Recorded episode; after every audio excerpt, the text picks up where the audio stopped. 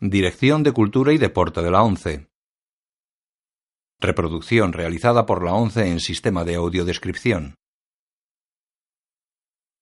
El presente DVD es propiedad de la ONCE y forma parte del servicio AUDESC destinado al uso exclusivo y gratuito de los afiliados de la organización.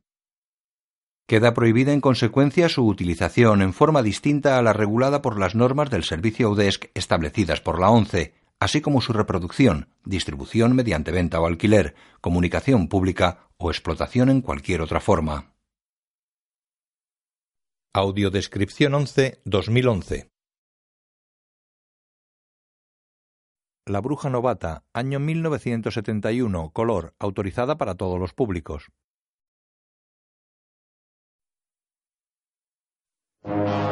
Distribuida por Buenavista. Los títulos de crédito aparecen sobre dibujos hechos sobre pergaminos. El primero es de un castillo. Walt Disney Productions presenta El siguiente dibujo representa una bruja moderna volando en su escoba. a Angela Lansbury, El siguiente es de un bufón haciendo malabares con cuencos de colores. y David Tomlinson, Un gato negro persigue a un conejo blanco. Una bruja remueve en una olla de la que sale humo verde con animales mitológicos volando. A continuación, dos gatos negros sujetan dos escobas como si fueran columnas entre las que aparece el título. en Travesuras de una bruja. En un teatro de guiñoles, un hombre golpea al diablo. Con Roddy McDowell, Sam Jade, John Erickson, Bruce Forsyth, Tessia O'Shea, Arthur E. Gould Porter, Ben Greenley, Regina Lowen, Cyril Delavanti, Rick Trigger, Manfred Latin, John Orcar y los niños Ian Wayhill, Roy Snart y Cindy O'Callaghan. Director de fotografía Frank Phillips. Un nuevo dibujo muestra la construcción de un edificio con varias plantas de arcos y columnas.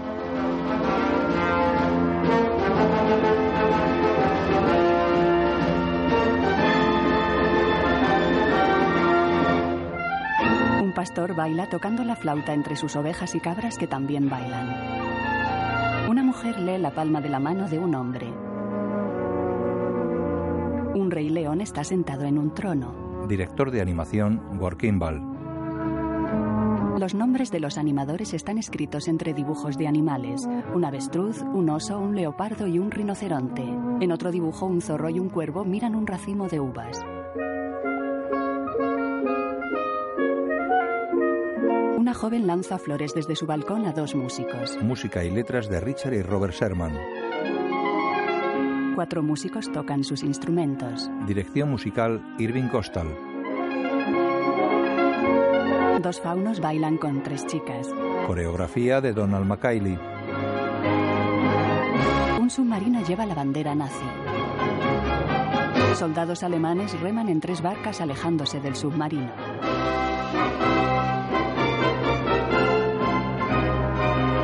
Otros soldados alemanes armados con metralletas llegan a la playa cercana a un pueblo inglés.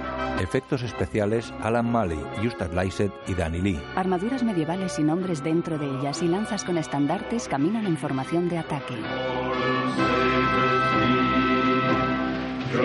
Guión de Bill Wass y Don Dagrady basado en el libro de Mary Norton. Armaduras de caballos sin caballos galopan llevando armaduras de soldados sin soldados.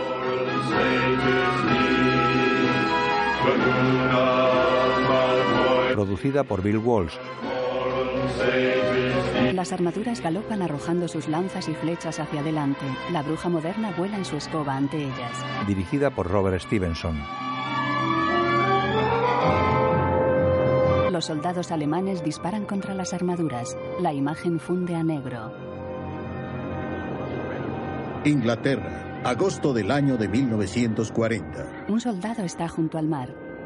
Una vez más época de valentía, época de sucesos en voz baja, ahora desvanecidos por el pasar de los años. Un hombre tacha con pintura negra un letrero de Pepperin GI. Llega un coche. Oiga, ¿dónde está Pepperin GI? No lo sé, señor. Dijeron en la radio que pintara los letreros por si los nazis llegan a presentarse. Yo no soy un nazi, soy oficial británico. Eso diría si fuera un nazi, ¿no es así, señor? Adelante, sargento. El coche circula por una estrecha carretera hacia un pueblo que rodea una colina coronada por un castillo. Llega al pueblo.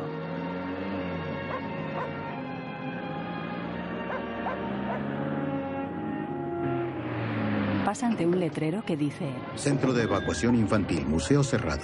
Perdone que le dé tantos, pero solo tengo seis dormitorios. No se preocupe, señora. Lo que sea para alejar a los pobrecitos de los bombardeos en Londres. Vamos, Vaya. niños.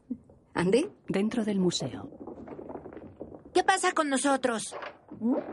Ah, sí, ¿cuál es el apellido? Rollins, señora. ¿Rollins? Rollins. Ah, sí, aquí está. Carrie, Charles, Paul. Vendrá la señorita Price, la estoy esperando. Escuchan atentos, ella se quita las gafas. Oh, no tardaré mucho. Por favor, no toque nada. Fuera desfila un grupo de ancianos veteranos comandados por un general que ronda los 70 años. Algunos visten uniforme militar y todos llevan fusiles al hombro.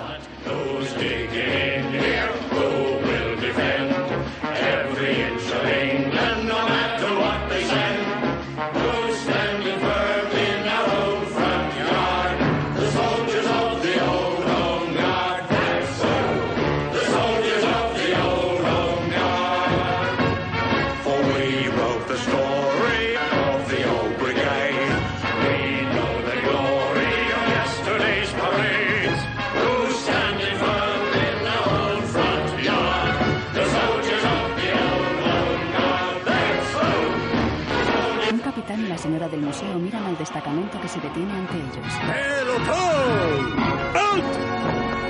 Oh. Adelante, sargento. Capitán Greer, señor del cuartel de Kidbury, vengo a supervisar la preparación de todo el área. Verá que Pepperin Night tiene todo controlado. Sin embargo, señor, eh, ¿pero qué rayos es eso? Se acerca una moto con sidecar echando humo amarillo. Conduce una mujer. Se detiene. Buenos días, general. Recibí su mensaje, señora Hockey. Supongo que ya llegó mi paquete. En la oficina. Ah, qué bien. Las dos señoras caminan hacia la oficina postal. ¿Quién es ella? La señorita Price, buena mujer. Su difunto padre estuvo conmigo en la Primera Guerra. ¿Qué combustible usa? Huele como azufre. ¿Qué qué? No hay ningún combustible que esté hecho de azufre. Aquí tiene. Otro objeto del profesor Emilio Brown en Londres. Gracias. ¿Es lo que esperaba? Creo que sí. El profesor Brown le mandó un gato hace poco, ¿no es así? Sí. Salen a la calle con el largo paquete. ¿Está bien el profesor? No tengo la menor idea. Ah, ¿Tendremos el placer de conocerlo? Lo dudo mucho. No conozco al profesor personalmente. Ah, Había otra cosa. Ah, sí, a decir verdad, sí. ¿Quiere acompañarme, señorita? Tengo prisa por llegar a casa. Ay, por favor, venga. Dentro del museo los niños juegan con armaduras. ¡Niños! ¡Quietos! ¡Basta, por favor! Niños, la señorita Price, Carrie, Charles y Paul Rollins llegaron de Londres. Mucho gusto. Igualmente. El gobierno está tratando de mandar a todos los niños que sea posible al campo. Es muy sensato. Hoy nos mandaron 45 y tengo que buscar hogares para todos y debe ser cuanto antes. Estos son los últimos. Vamos, niños, recojan sus cosas. Los niños dejan cascos y espadas. No estará sugiriendo que lleve a los niños a mi casa. Exactamente. Ay, lo siento, pero eso no será posible. Los niños y yo no nos entendemos. Le creo, señorita. Vamos, vamos a Londres. ¡Hurra! Silencio. Además, tengo trabajo, trabajo muy importante. Señorita, tiene usted una casa muy grande para usted sola y de acuerdo con la orden del ministro de Defensa Civil no tiene salida. Entiendo. Muy bien, en ese caso los llevaré a mi casa con la condición de que les busque un hogar más adecuado lo antes posible. Correcto. Adelante, niños. La señora y los niños salen. Un sacerdote se acerca. Ah, buenos días, señorita Price. Buenos días. Ahí están. Oh, señorita, qué cosa más hermosa ha hecho aceptar a estos pobres desamparados de la ciudad. Sosténganlo con cuidado. Señorita Price, podría ir a verla esta tarde. ¿Para qué? Ah, hay que pensar en sus necesidades espirituales. No será necesario, no los tendré mucho tiempo. Se marcha. El humo amarillo sale por el tubo de escape. Los tres hermanos van sentados en el sidecar. La señorita Price está interpretada por Angela Lansbury. La moto circula por una estrecha carretera entre campos que llega hasta una casa solitaria al borde de un acantilado. Se detiene en el patio. Mi paquete, por favor. Lo coge. Traigan todas sus cosas. Bajan de la moto. Los niños miran la casa con recelo. Muy obscura, ¿no creen? Sí. Y no hay otra casa cerca ni por asomo. La señorita Price entra. Los niños pasan tras ella. Límpiense los pies. Es muy grande. Eh, ¿Quién más vive aquí? Vivo sola. Así lo prefiero. Muy bien. Vengan, por favor. Deja el abrigo sobre un sillón y sube unas escaleras. Los niños le siguen y pasan cerca de un gato negro.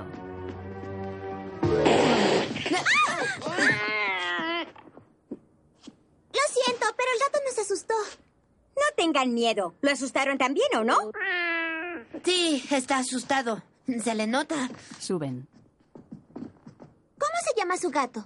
No me gusta darle a los animales nombres ridículos. Le digo felino cósmico. Con ese nombre me llegó. Pasan a un cuarto. Dormirán aquí.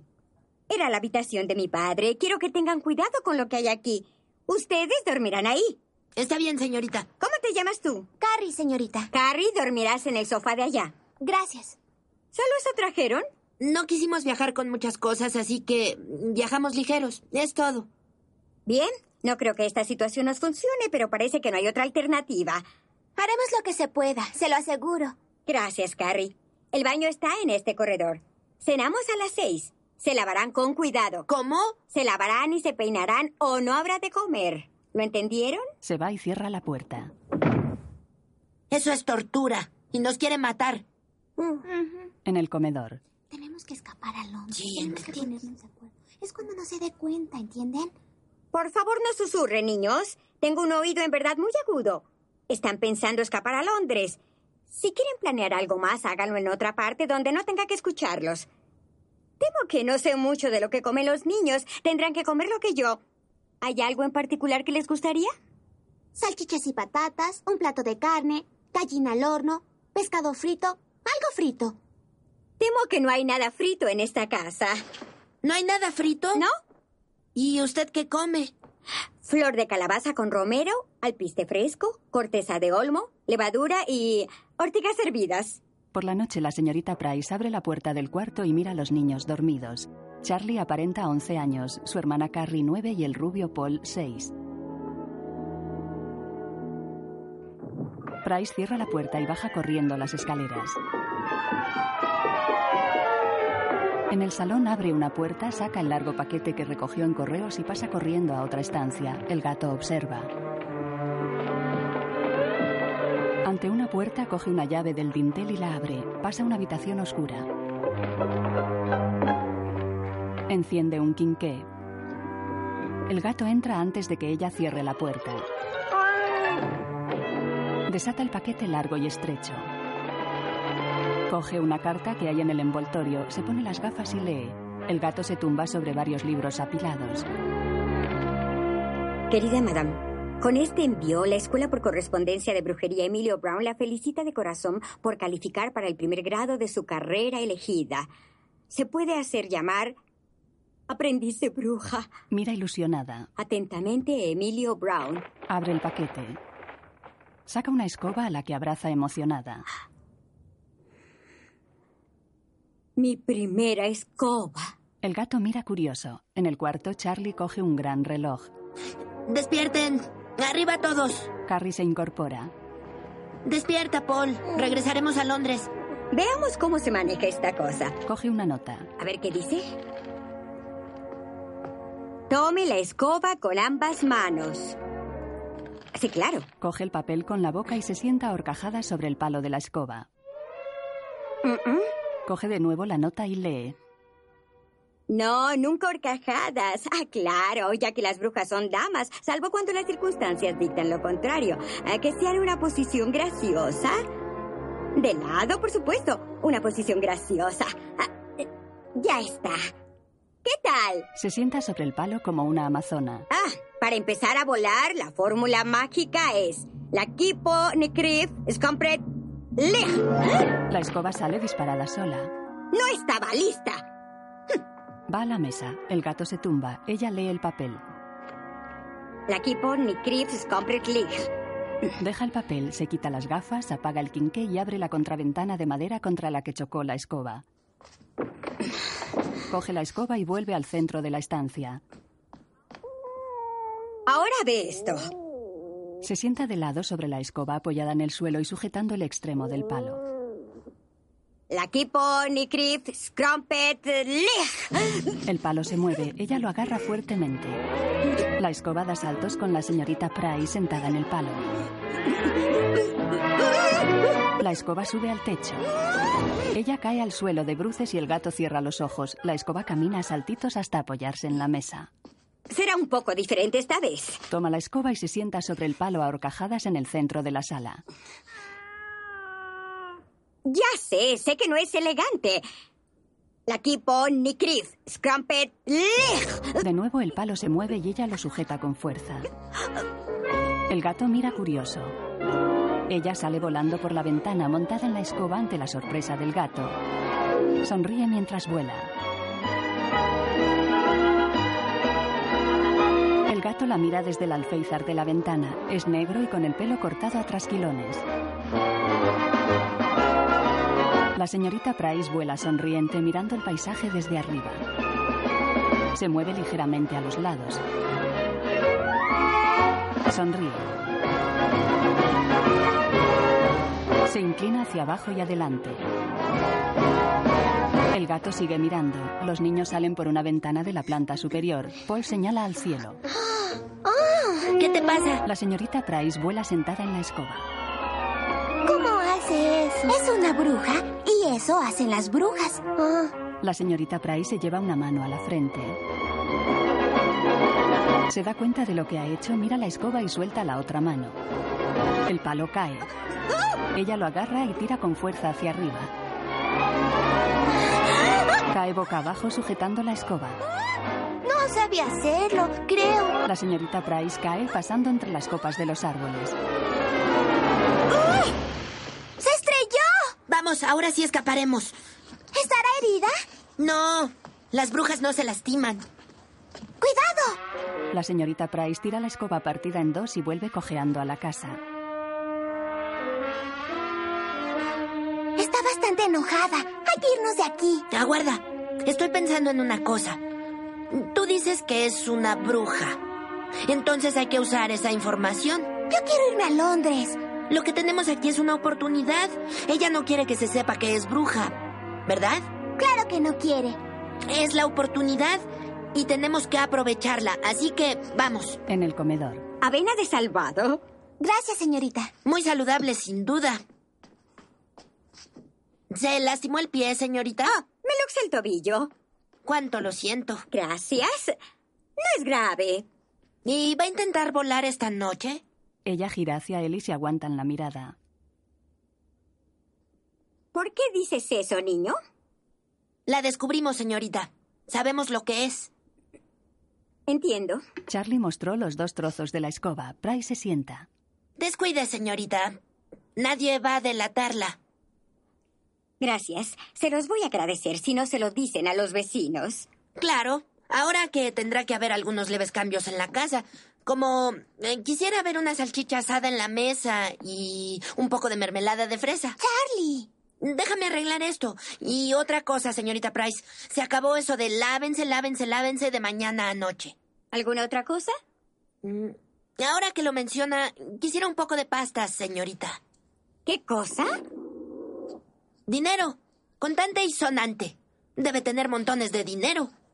Para tu información, la más experta de las brujas no puede fabricar el dinero. ¿Tú conoces a una bruja rica? Sea como sea, no querrá que la descubramos, ¿no es así? ¿Has pensado en el peligro en que te puedes meter? Porque soy bruja, ¿recuerdas? ¿Y qué podría hacer? ¿Convertirme en rana? Genial, una rana con pelo largo. Tal vez eso es lo que haré. Adelante, hágalo. Muy bien, Charles. Saca sus gafas de leer, se las pone y lee en un cuadernillo. No debiste decirle eso. No le tengo miedo. Ni siquiera puede montar la escoba. Disculpa, Charles.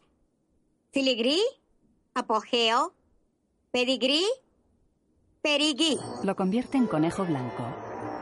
¡Charlie! Es mejor que una rana y con pelo.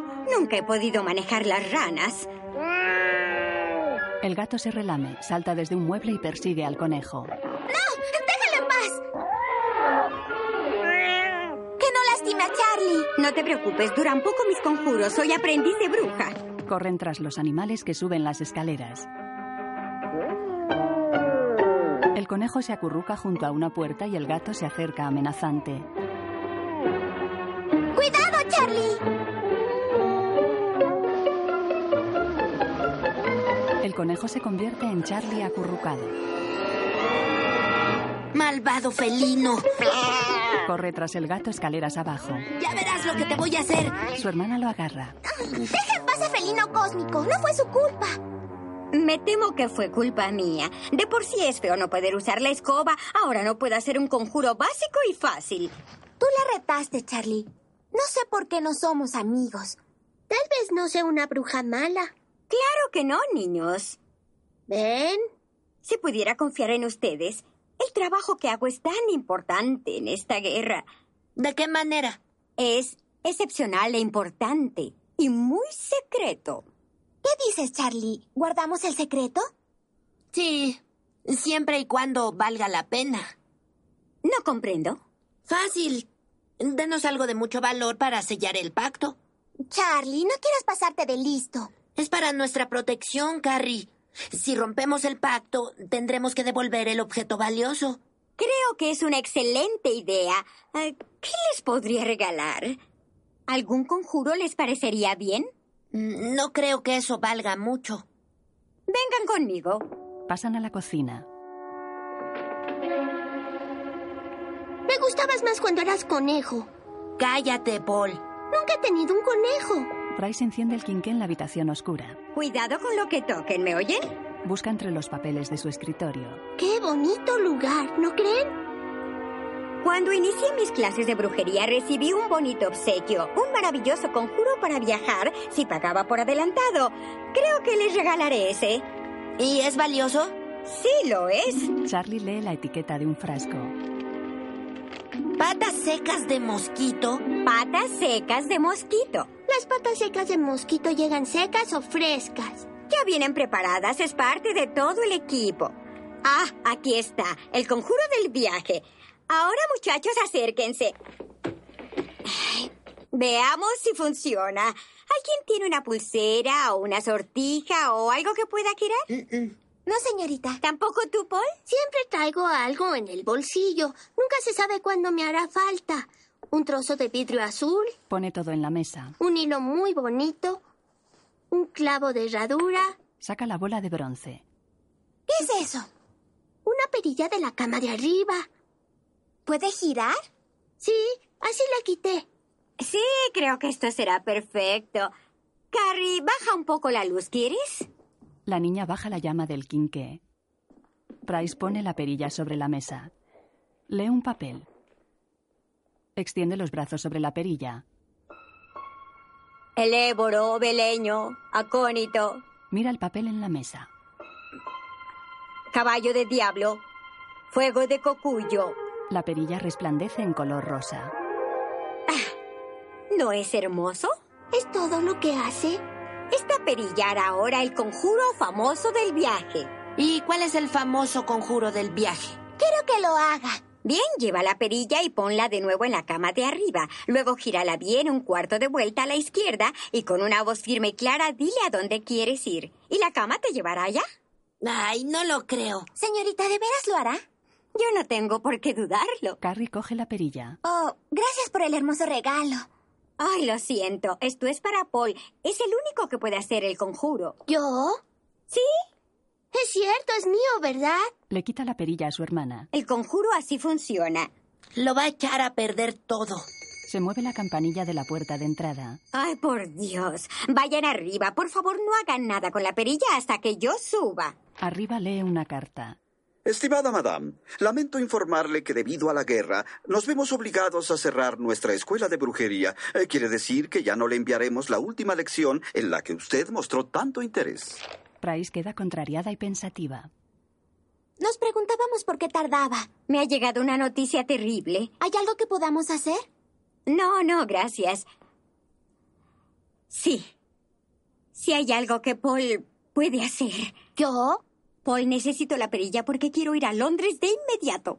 No, yo quiero ir a la jungla. Ven conmigo, Paul. El niño se acerca a ella con la perilla en la mano. Price se sienta en un sillón. Mira, Paul. Por ridículo que pueda ser el explicarle esto a un niño de seis años, necesito tu ayuda. La escucho.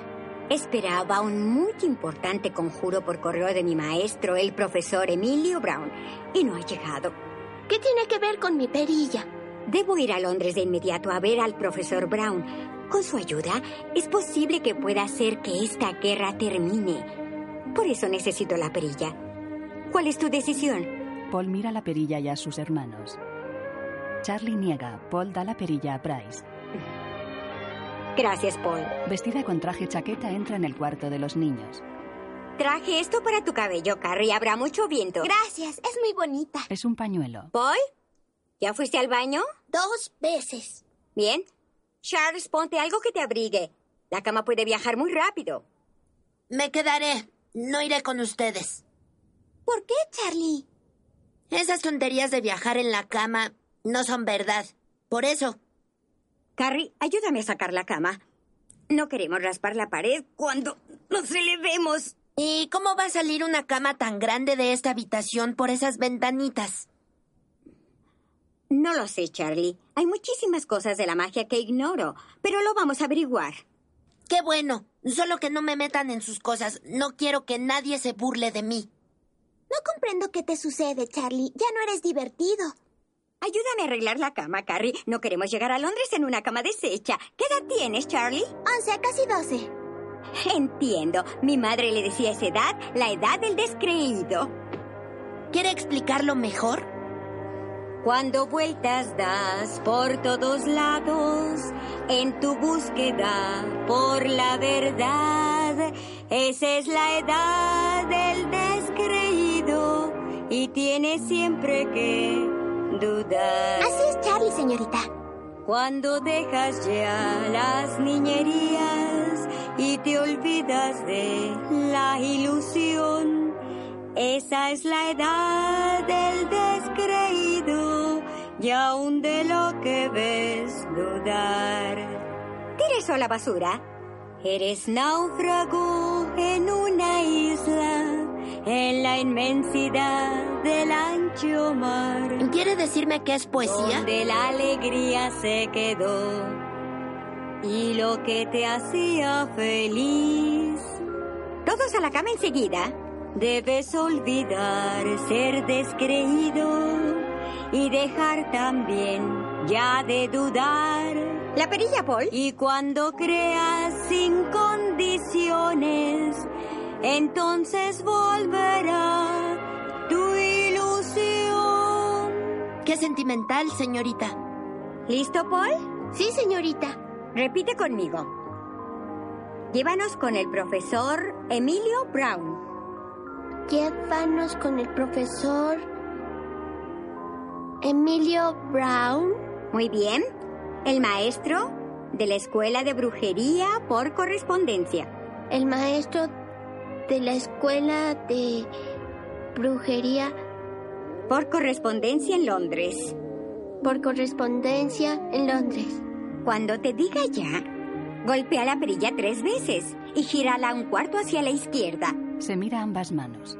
Izquierda. Esta es. Y vamos a sujetarnos. Carrie abraza a Paul. El comportamiento de la cama no lo conozco bien. Oye, déjame respirar, ¿quieres? Ahora, Paul. ¿Listo? Ya. Uno, dos, tres. El gato acosa a Charlie. La perilla resplandece colocada a los pies de la cama. Charlie salta a la cama cuando la cabecera y los pies brillan con luz dorada. La cama desaparece. La habitación se tiñe de colores y oscila hasta desaparecer. La cama vuela sobre campos de color azul. El cielo es negro con nubes azules.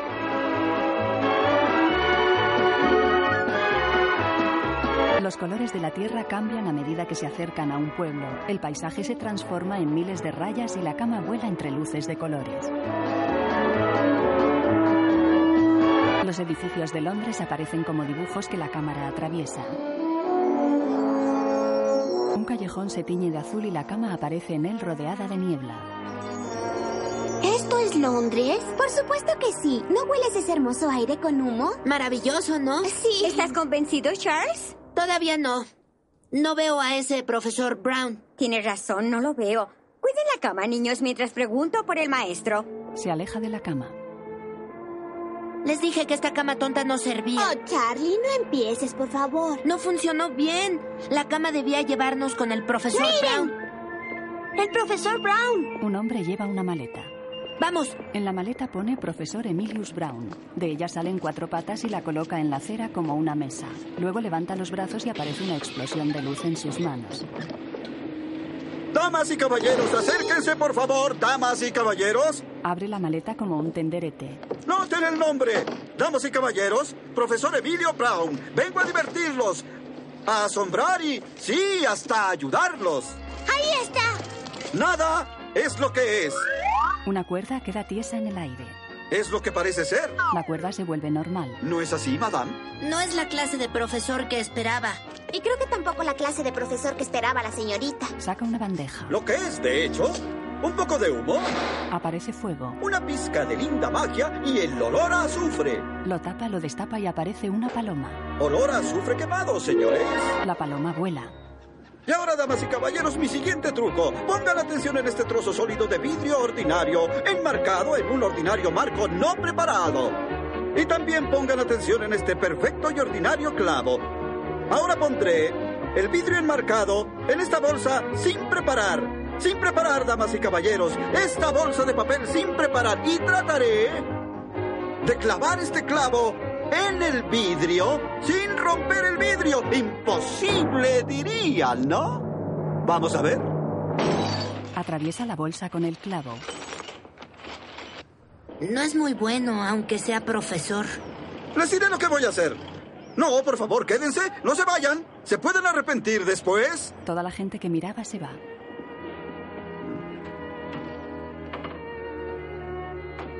El profesor ve a los niños. Tú, jovencito, ¿quieres silbar como el ruiseñor de los cuentos? Con este barato artefacto podrás imitar a los mismos pájaros de los árboles. Así.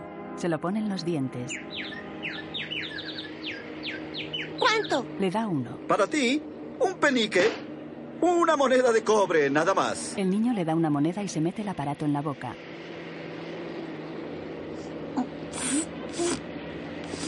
Carrie, me sorprende que se hayan alejado así. Encontramos al maestro, al profesor Brown. No funciona, me ha robado. ¿Ese es el profesor Brown? ¿Soy yo, señorita? ¿En qué puedo servirle? ¿Le interesa el llamado de amor del matucán de Brasil? ¿O sea, el pájaro del amor? Muy útil, ¿no?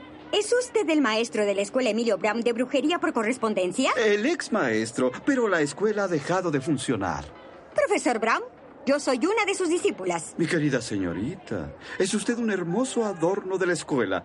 Espléndido. Nada de eso. Me disgusté en verdad cuando cerró la escuela sin esa tan importante última lección. Perdone, preciosa, pero no hay reembolsos. Eh, vea el contrato. Pero necesito el conjuro que viene en la última lección. Lo siento mucho y me despido de usted. Tengo una cita en mi club para jugar frontenis. También yo lo siento mucho. Eh, Que no escape. Está bien, sí. Los niños le agarran. ¡Momento! ¡No se vaya! ¡Eh! eh, ¡Por favor! ¡Por sí, ya. favor! ¡Quíteme a estos niños, por favor! Ah, ah, ¡Qué molestos son! ¡Quítemelos! ¡Quítemelos! Pedigrí, apogeo, pedigrí, pedigrí. Los niños caen. Brown se ha convertido en conejo. Price le agarra las dos orejas. Ahora espero que se comporte como un caballero. ¡Cuidado! El conejo se transforma en Brown. Otro conejo desaparecido. ¿Qué, qué pasó? Lo convertí en conejo con uno de sus conjuros. ¿Mío? ¿De mi escuela? No es uno de los mejores, debo decirle. No dura mucho tiempo y hay otros mucho mejores. Pero no entiendo. ¿Mi conjuro? Eran tonterías que saqué de un antiguo libro. Funcionaron perfectamente bien. Él mira asombrado. ¿Le funcionaron? Ah. Señorita, nuestro destino nos ha unido. ¿Sacó las palabras del conjuro de un viejo libro? Más o menos, las cambié un poco. Les di algo de mi estilo, claro. Eh, Los viejos brujos tenían la tendencia de hablar mucho y, señorita, nunca creí que iba a conocer a alguien como usted. ¡Qué tesoro! Señor Brown, le suplico que se ciña al tema. Quisiera leer ese libro de inmediato. De acuerdo. Está en mi casa la grande. Eh, ¿Quiere usted que comamos juntos? Podremos discutir mis ideas al mismo tiempo. Gracias, aceptamos. Todos iremos juntos. ¿En la cama? En la cama, Paul. ¿Vamos? La cama está en medio de la calle. Usted del otro lado. Siempre viaje del lado izquierdo. Dele la dirección a Paul, por favor. ¿Quiere decirme cómo vamos a llegar en la cama? ¿Volando? Mi querido profesor Brown, es su conjuro para viajar, el que dio como regalo en el curso. ¿Mi conjuro para viajar? ¿También funcionó? Dele la dirección a Paul. 8 Winchfield Road. Cama, llévanos al 8 de Winchfield Road. Paul toca la perilla con su dedo índice. La perilla y el cabecero resplandecen. El profesor se asombra. Eh, Madame, ¿el vehículo es seguro? ¡Ah, perfectamente! Un poco dramático, pero así son los buenos conjuros. La cama se ilumina y desaparece. La calle se tiñe de rojo y la imagen oscila. El profesor Brown, la señorita Price y los niños van sobre la cama que vuela entre destellos de luz y color.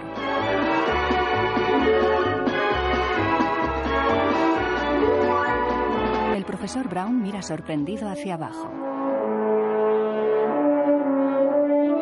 La cama aparece en un jardín ante una gran casa. ¡Qué bien! Aquí es. No puedo creerlo. Debe haberse equivocado. No vive aquí, ¿verdad? Eh, Por supuesto que sí. Temporalmente, claro. La puerta estaba abierta, la casa abandonada. Todos se han marchado del barrio. ¿Y por qué hicieron eso? Él señala un cartel. Lea usted, bomba no estallada. Eh, tal vez ese fue el motivo. Miran la bomba. ¡Válgame el cielo! Estará usted asustado solamente pensando en vivir aquí. Sí, sería lógico, ¿no? Por naturaleza soy un poco cobarde, pero luego pensé, como suelo hacer, que por la perversa naturaleza de las cosas, este objeto diabólico, sin duda es el mejor amigo que haya tenido. Me permite por primera vez en mi vida vivir como rey. ¿Entramos? Van hacia la casa. Luego están sentados a la mesa en el comedor. Rothschild 26. Noble, mundano, pero con cierto aire de ingenuidad. ¿No le parece? El libro, por favor. ¿Dónde está? Señorita, es implacable. El libro está en la biblioteca. Iremos a verlo después de terminar el queso y el vino. ¿Por qué tiene las cortinas cerradas? Para disfrutar de la tenue luz de las velas. Más bien para que la policía no lo vea y lo acuse de ladrón o algo así, ¿no? ¿Por qué no van ustedes a conocer la casa? Quiero charlar con la señorita. ¿Podemos? Sí, vaya, niños, pero no toque nada. Recuerden que la casa no es del señor Brown. Señor Brown, ¿dónde está el libro? Busco el conjuro de sustitución del movimiento. Los niños caminan por la galería de la segunda planta. Charlie va el primero alumbrándose con una vela. Entran en un cuarto lleno de juguetes. ¿Qué es? ¿Una juguetería? No, es una guardería. ¿Nunca has visto una guardería? No, ni tú tampoco. Caminan entre los juguetes. Hay una casa de muñecas. Paul monta en un caballito y Carrie mira la casa. Los tres hermanos recorren el cuarto mirando curiosos los juguetes. Carrie coge muñecas que hay en una cuna de madera y las mece. Charlie juega con un tren eléctrico.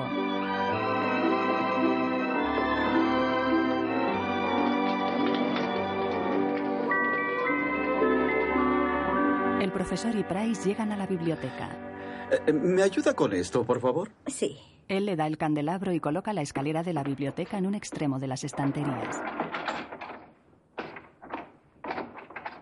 Sube hasta la repisa de la chimenea y despliega un cartel. ¿Qué le parece?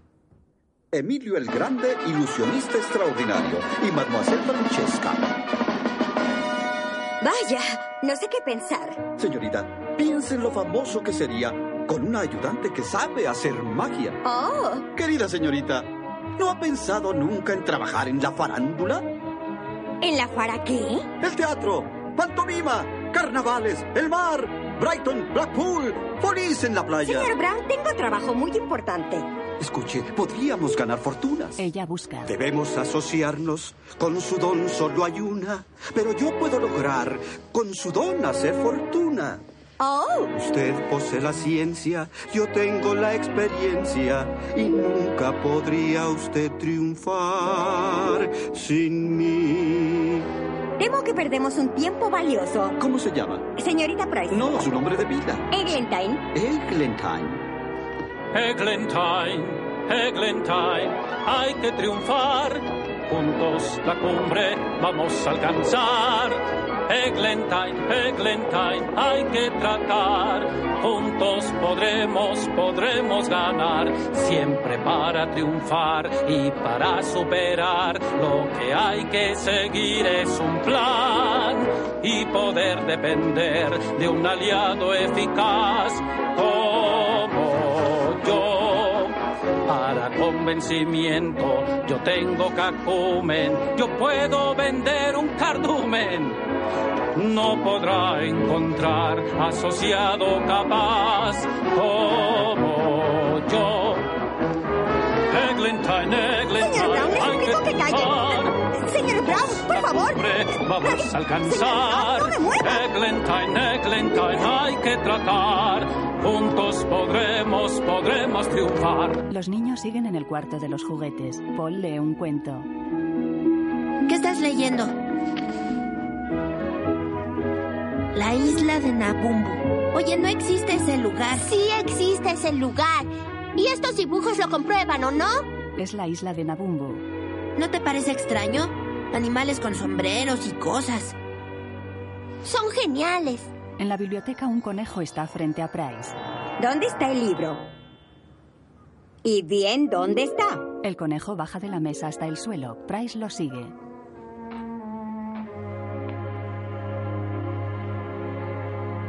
El conejo sube a una maleta, se acerca a los libros antiguos y tira uno al suelo. Ah, gracias, señor Brown. Se pone las gafas y coge el libro. Lo abre y lee. Los conjuros de Astoros, por supuesto. Mira sus páginas. Ah, aquí está el conjuro de viajar. De aquí lo sacó. ¿Se me sigue moviendo la nariz? ¿Ha vuelto, señor Brown? Eh, señorita, eh, respecto a su táctica, eh, no me molesta ser un halcón o un tigre o algo con un poco de galanura, pero siempre un conejo corto y blanco es intolerable. Ah, aquí está. Sustitución del movimiento. El antiguo arte de viajar. El conjuro que crea esta fuerza son cinco místicas palabras. Estas palabras son... Es la última página y falta el resto del libro. Pero falta el resto del libro. ¿Ahora entiende por qué cerré la escuela?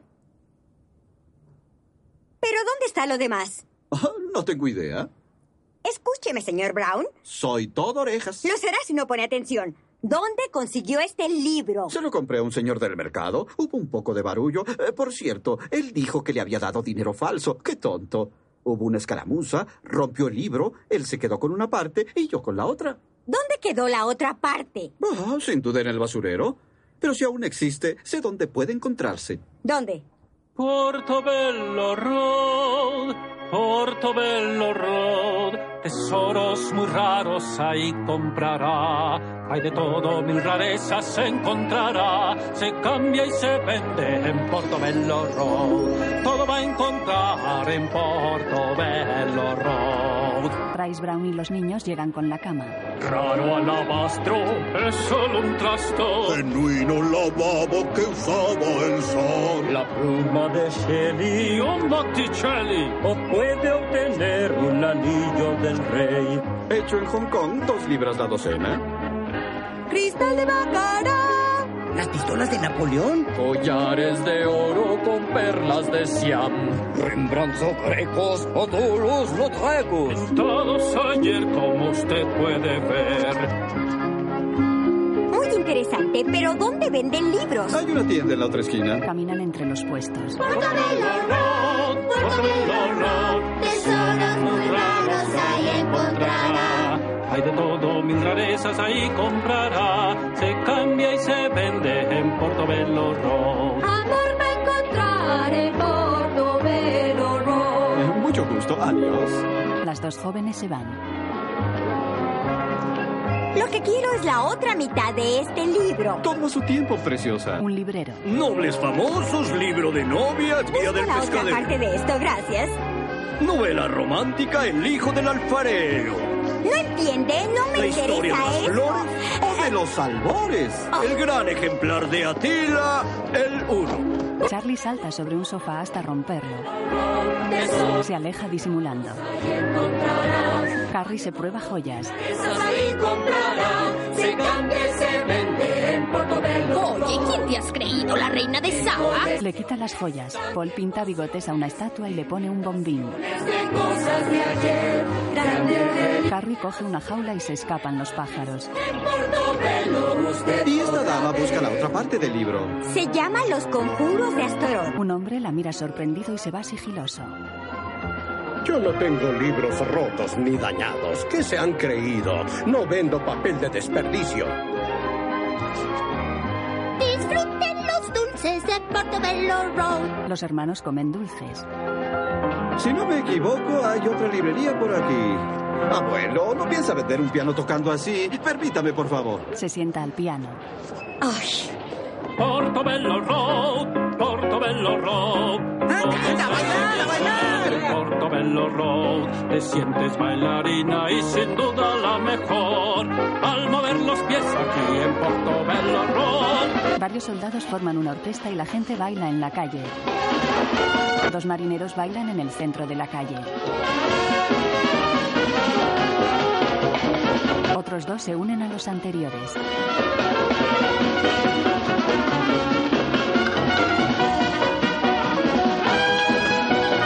Llegan los tres hermanos y miran entre el público. Cuatro mujeres uniformadas de negro se acercan desfilando marcialmente a los cuatro marineros. Una de ellas se vuelve y baila con los marineros.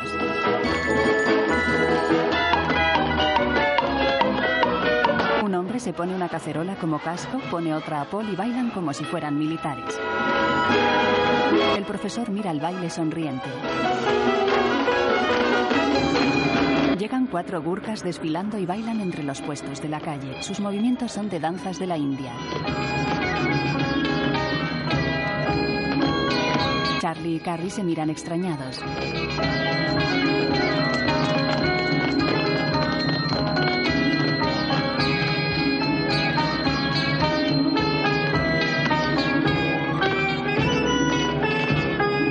Harry imita los movimientos de los soldados indios. Un hombre se prueba un sombrero. Los tres hermanos pasan a su lado y él baila como si fuera una marioneta.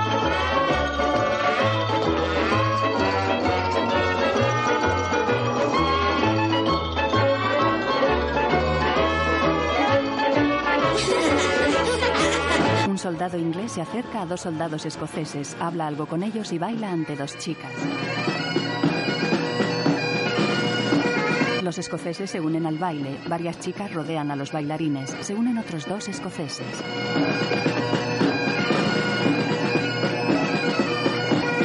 Carrie llega sonriente cuando las chicas bailan con los soldados.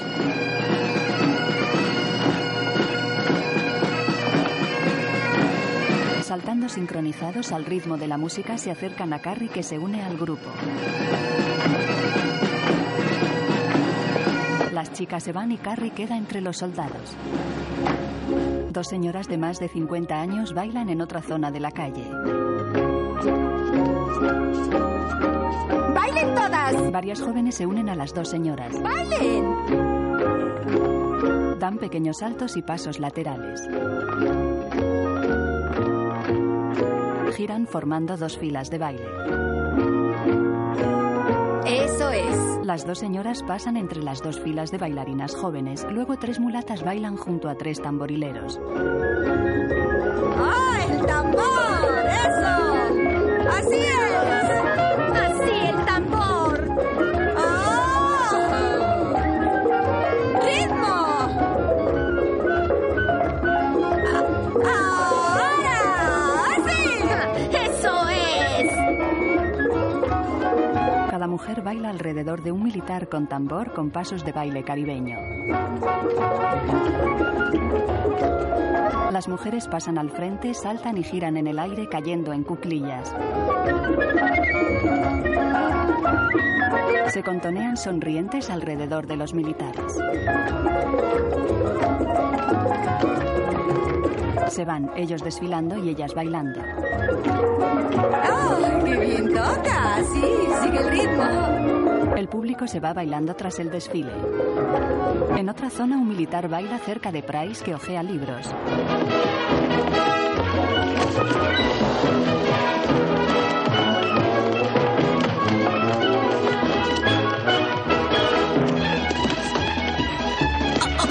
Otro soldado la coge por la cintura y la saca a bailar a la calle entre soldados ingleses, escoceses y marineros que bailan con chicas jóvenes.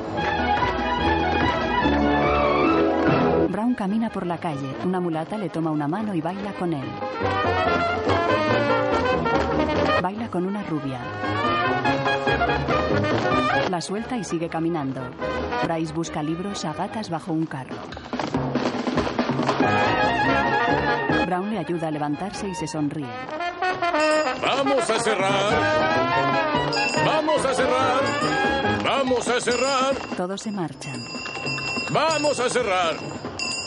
Vamos a cerrar. La gente se lleva sus carros. ¡Adiós! ¡Adiós! Adiós. Price y Brown dejan libros sobre un carro que se va. La calle queda oscura y solitaria. Los tres hermanos se sientan en un bordillo. Price y Brown se acercan a ellos. Portobello Road, Portobello Road, tesoros muy raros aquí encontrará. Hay de todo, mil rarezas podrá conseguir. Oiga, jefe, ¿qué tal algo para su amiga? Medias. No, gracias. Cupones de gasolina. No. Chocolates. Un bonito reloj. Me los encontré. No moleste, Este, no quiero nada. ¿Quiere tal vez esto? Abre una navaja. Ah, ahora sí me interesa mucho. ¿Qué se le ofrece, amigo? Tiene que ir con el librero enseguida. Quiere verlo. Y a usted. ¿Quién es ese librero? ¿Y con qué derecho me da órdenes? Dígame. En estas circunstancias después haremos preguntas. Eh, disculpe. Se van. La cama entra en la librería. Lo siento, jefe. Nadie me dijo de las escaleras. ¿Por qué no trajiste Scotland Yard, Swinburne, y a toda la caballería también? ¿Para qué es la cama? Un regalo para usted. Es lo que dijo. Eso no es cierto. La cama me pertenece. Pero la perilla es mía. No les haga caso. Librero, ha habido mala sangre entre nosotros, ya lo sé. Que este hermoso regalo renueve la amistad. Cierra las cortinas y echa el cerrojo. Enseguida. Señor Brown, ¿no es la mitad del manuscrito que estamos buscando? ¿Quién es esta señora? Es Eglinton Price, una simpática dama que me acompaña. Señorita, he buscado esa parte desde hace mucho tiempo. El señor Swinburne me dijo que estaba haciendo preguntas. Y aquí está. Y debo decirle, ahora que lo veo, que no hay mucho que no haría. O que no haya hecho, por cierto, ¿eh, jefe? Cerrarás la boca, Swinburne. ¿Está claro? Todo es igual a un cuento de detectives o un rompecabezas, ¿verdad? Ambos buscamos el mismo conjuro. Usted tiene parte, yo tengo la otra. En ese caso, lo más sensato parece ser que los dos eh, cooperemos. Supongo que está buscando lo mismo que yo. ¿Me permite? Intercambian los fragmentos del libro. Es un momento cumbre para los dos. Pasan las hojas y leen. Sustitución de movimiento. El milagro perdido de los antiguos. Y así, y así. Aquí está. El conjuro que crea esta fuerza es cinco palabras místicas. Estas palabras son... Las grabadas en la estrella que siempre llevaba el brujo Astorot. ¿Dónde están las palabras del conjuro? Supuse que estarían en su mitad del manuscrito. Y yo pensé que en la suya. Una vez más, ¿no está? Nunca sabré ese secreto. Se sienta a su mesa. ¿No es ese Astorot? ¿Y su estrella? Qué pena que sea tan pequeña que no se lean las letras. ¿Por qué los animales? Hacia el fin de su vida, Astaroth los ponía en jaulas y buscaba los conjuros que los hicieran más como humanos. La leyenda dice que finalmente los animales se rebelaron por el experimento, mataron a Astaroth y se robaron muchos de sus poderes. Incluyendo la estrella que tenía el conjuro. ¿Es posible? Encontraron un barco y zarparon. Nunca se supo más de ellos. Sin embargo, al final hay una nota en mi mitad del libro que dice que en el siglo XVII un náufrago de la India fue sacado del mar casi enloquecido por la sed y los rayos del sol. Antes de morir, juró que existía una isla gobernada por animales. ¿Dónde? No hay, por desgracia, ninguna isla así. La busqué en todos los mapas. La isla de Nabumbu no existe. Aún sí existe. Existe mi... Mm. ¿Qué me querías decir? Eh, nada, y cuando no dice nada, eh, balbucea. Mm. Quiero que el niño hable. Bueno, la has hecho. Sí existe esa isla. Está en mi libro. Ahí. Qué bonitas letras, ¿no cree? Muestra el cuento. Quiero verlo. Eh, No le va a interesar. Es un libro para niños. Yo seré quien decida. Dame el libro. No. No quiero disgustarme. Dame ese libro, muchacho. No, se lo doy. Bastante obstinado el niño. Abre un cajón y coge un gran cuchillo con el que les amenaza. Si no le importa, quiero usar el mío. Soy sentimental. Vamos, Paul. Ya es hora de marcharnos. ¿Qué? ¿Y cómo se irán? Está cerrado. Vea la debilidad fundamental de la mente criminal. No cree en nadie ni en nada. Entiendo. La perilla, Paul. Bien.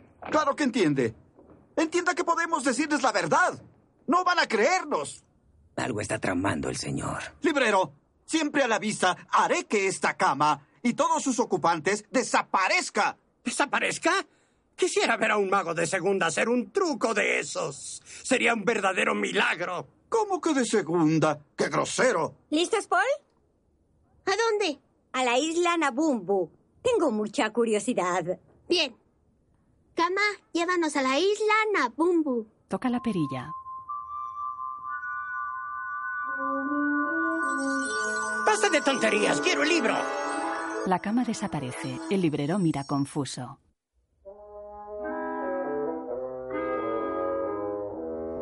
La cama aparece en el aire y vuela entre las nubes. Todos se agarran a los barrotes del cabecero y de los pies. La cama baja a toda velocidad hacia una pequeña isla y se hunde en el mar.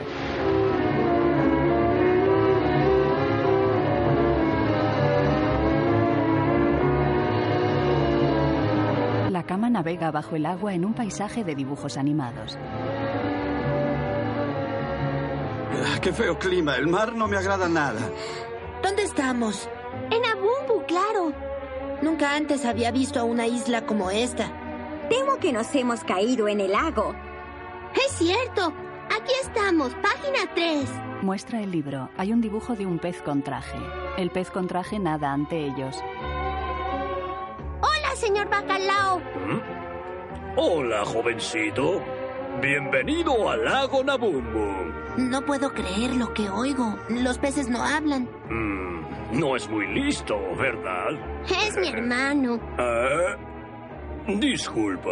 Bacalao, ¿dónde está la isla Nabumbu? ¿Se refiere a tierra seca? Ah, eso. Es arriba. No tiene pierde. Sé que no me incumbe, claro, pero... Yo no iría allá si fuera ustedes. Tienen muchos problemas. ¿Problemas? Es cierto. Tienen problemas. Problemas o no, tenemos que irnos. Quiero ver al encargado. ¿Por qué la prisa? Esto es en verdad espléndido, señorita. Para usted, preciosa. Oh, Ajá, gracias. Le da una anémona roja. Es un dibujo animado del que sale un caballito de mar también en dibujo. ¡Qué placer es! Vivir así, vivir así, en el fondo de este bello mar azul. Y así poder ya conocer tantos peces que se pueden ver, los hay fabulosos de color. Se ven y jamás tienen olor. Es bueno vivir así, viajar así por el fondo de este bello mar azul. Creerán estas criaturas que somos las verduras, pero su pensar nos tiene que dejar vivir así, cantar así, en el fondo de este bello mar azul. Entran en una cueva adornada con letras de neón que dicen Salón de baile.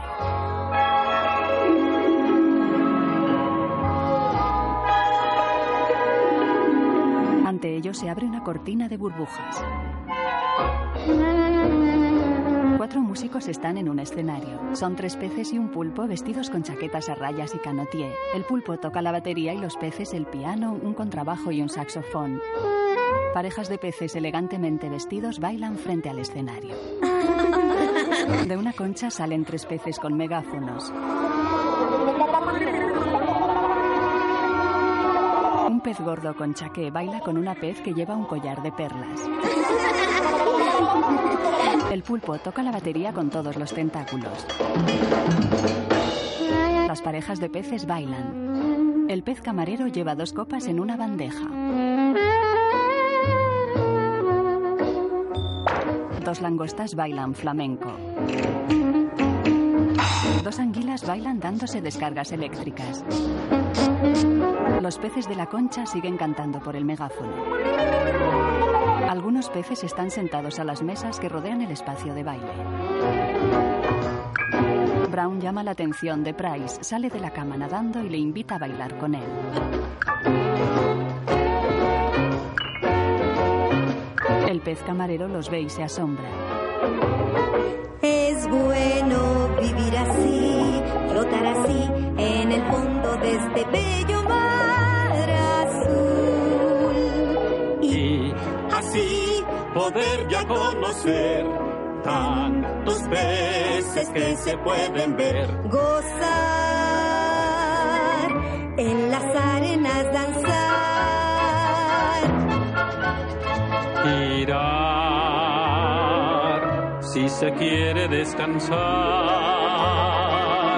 Es bueno vivir así, nadar así, disfrutando lo que ya nos da el mar azul. Lejos de envidias que en la tierra se dan, me hace suspirar. Me puedo enamorar. Bailando así, cantando aquí, en el fondo de este bello mar azul. Bailando así, cantando aquí, en el fondo de este bello mar que tanto brilla, muy bello mar azul. ¡Bravo! ¡Bravo! ¡Qué hermoso me fue! ¡Qué hermoso! Un pez se acerca con una copa. ¡Se han ganado nuestro trofeo! Oh, Price coge la copa y besa al pez. Muestra orgullosa la copa. Todos los peces huyen despavoridos. Un anzuelo cae en el salón de baile.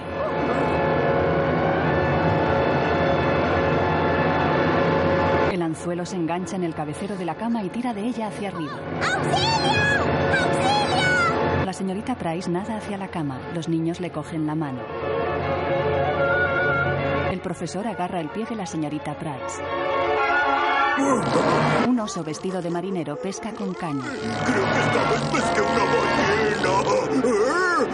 Tira con fuerza. La cama pasa volando sobre él y se estrella en la playa. ¡Humanos! ¡Gente! ¡Ay, no! ¡Qué mala suerte! ¡Oh, cielos! Yo me encargaré de él. No sabes que... que- Eh, Buenos días, capitán. Yo fui un buen marinero en mi juventud. Eh, muchas veces zarpé de Portsmouth. Encantado de conocer a un colega. El oso se lo lleva en volandas. ¡Ya basta, hombre! ¿Qué hace? ¿No sabes leer lectura? Ahí dice... Se prohíbe la gente. Prohibida la gente. ¡Qué tontería! No lo antagonice, señor Brown. Eso quiere decir que tengo que, que echarte al mar. Un momento. Aquí dice que cualquiera puede ver al rey. Esa es la ley. ¿Dónde dice eso? Aquí, en mi libro. Uh, es cierto. Suelta al profesor. Pero si fueran un poco menos tontos, me dejarían echarlos al mar. Al rey no le gustan los humanos. Sin embargo, tenemos que ver al rey por un asunto personal muy urgente, así que llévenos con él. Ajá, pero no digan que no se los advertí. Eh, por favor, síganme. Caminando muy tranquilo por la... Paul quita la perilla de la cama y va tras ellos que caminan por la selva.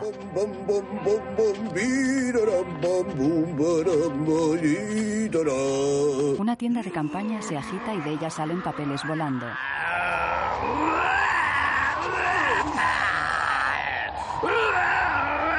¡Largo de aquí! Un pájaro sale despedido de la tienda y se estrella contra el oso. Eh, sí, sí.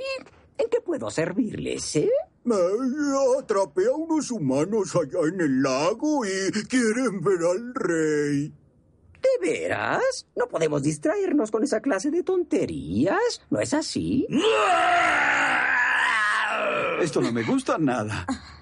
Su Majestad está en verdad enojado.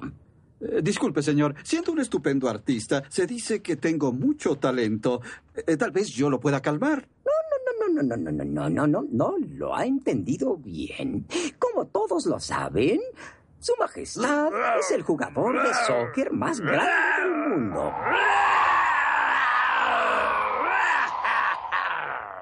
Pero, debido a un problema técnico, el partido por la Copa Real no se llevará a cabo. Y eh, Su Majestad anhelaba que se hiciera. Arroja a mm, estas criaturas de nuevo al mar. A la orden, señor. Un momento, eh, puedo ayudar. ¿Lo dice sinceramente? Estaría muy agradecido. ¿Conoce usted el soccer? Ah, que sí conozco bien el soccer. Fui capitán de los Totumbantes dos temporadas y tres con Manchester United. eh, Sí, sí, sí, sí, y sí, sí, antes. sí, sí, está ah, bien. Venga conmigo, por favor. Van a la tienda. Señor Brown, ¿está seguro de que estará bien? Él la mira y entra en la tienda del rey. ¿Y ahora qué? No es el hombre ideal en muchos aspectos, pero el señor Brown es un hombre muy valiente. Creo que lo va a matar.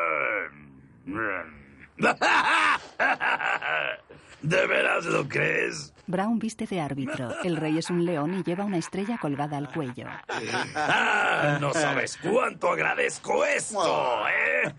Por alguna razón, tenemos muchas dificultades para encontrar árbitros en esta isla. Si hay algo que nos gusta mucho, son los voluntarios. ¿Verdad, pajarraco? Palmea a Brown y casi lo tira. Es un verdadero rey. Tiene corona. ¿Y qué tiene en el cuello? Brown coge el colgante. Pero qué magnífico adorno, señor. Ah, sí. Nunca me lo quito. Ha estado siglos en la familia. La estrella de Astaroth. Después llegan al estadio. El pájaro guía a Price y a los niños. Ustedes se sentarán en el palco real de su majestad. No coman, no beban, no tiren basura. ¿Entendieron? Los equipos visten uno de amarillo y el otro de azul.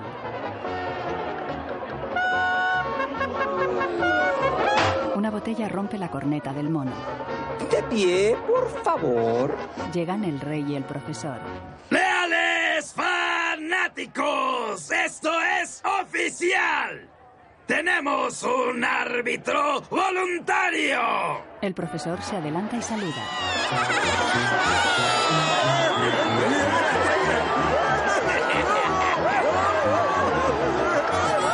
Dos buitres camilleros se miran sonrientes. ¡Que empiece el partido! El rey viste de amarillo y lleva la estrella. ¡La tiene puesta! Bien, amarillos, que sea un juego limpio. Los amarillos son agresivos.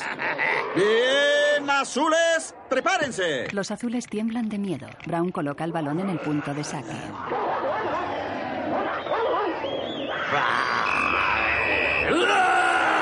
El rey pasa al jabalí. El jabalí a la hiena.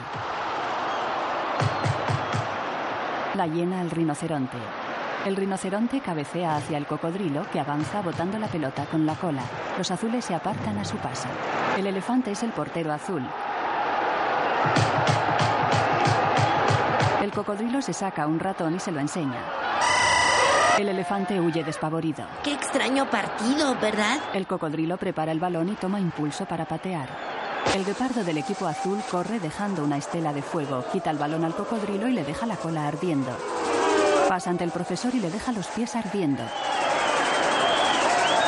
El profesor intenta apagar el fuego del pie. El guepardo regatea a todos. Chuta y se le caen los pantalones. El canguro del equipo azul recoge la pelota, avanza y se la pasa al hipopótamo. El hipopótamo se la pasa al avestruz que la coge y queda tendido en el suelo. Se levanta y pelotea sin moverse. ¡Rápido! ¡Ya pásala! El avestruz sigue peloteando. El equipo amarillo se le echa encima.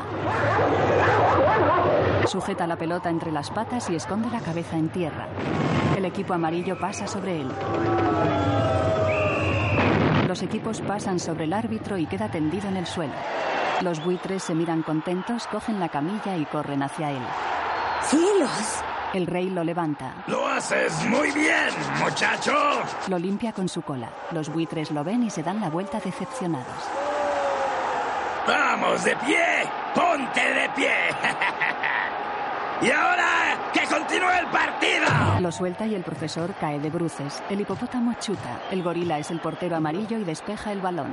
La hiena se agacha y el balón golpea al rey. El rey patea a la hiena que cae sobre el canguro y este le da una paliza.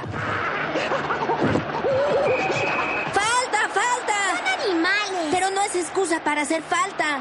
El elefante detiene el balón y le da un trompazo.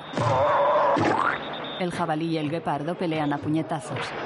La pelota cae sobre el avestruz. El rey lo patea y el avestruz vuela con el balón. Da un chupinazo y el balón cae sobre el cocodrilo que avanza botándolo con la cola. El hipopótamo cae sobre él. La mandíbula del cocodrilo vuela hasta la cola del canguro. Todos se pegan patadas. ¿Árbitro está ciego? ¡Calla, Charles! No olvides quién es el árbitro. El cocodrilo pisa la cola del guepardo que corre sin avanzar con la pelota en la cabeza. El cocodrilo lanza y el balón cae sobre el avestruz que lanza y el balón cae sobre la hiena. La hiena llora. El canguro cabecea. El balón se clava en los colmillos del jabalí y no se lo puede quitar. ¿Que no tienen reglas? Claro que sí, el rey las inventa durante el juego. El rey empuja al jabalí como si fuera una carretilla con el balón como rueda. El avestruz les pone la zancadilla. El jabalí hace un surco y se entierran. El avestruz cabecea. El cocodrilo cabecea. El rinoceronte pincha el trasero del hipopótamo y este se traga la pelota. El rinoceronte y el rey patean al hipopótamo. El cocodrilo le pone la zancadilla y al caer escupe el balón. El gorila la despeja de un manotazo. Todos corren tras ella. Arrollan al árbitro.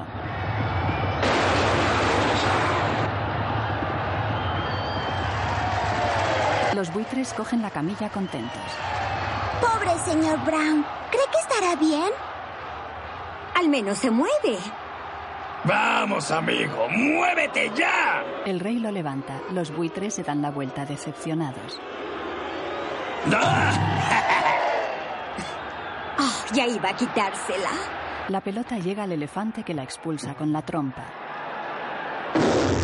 Todos giran y corren tras el balón. El profesor se levanta, lo arrollan de nuevo.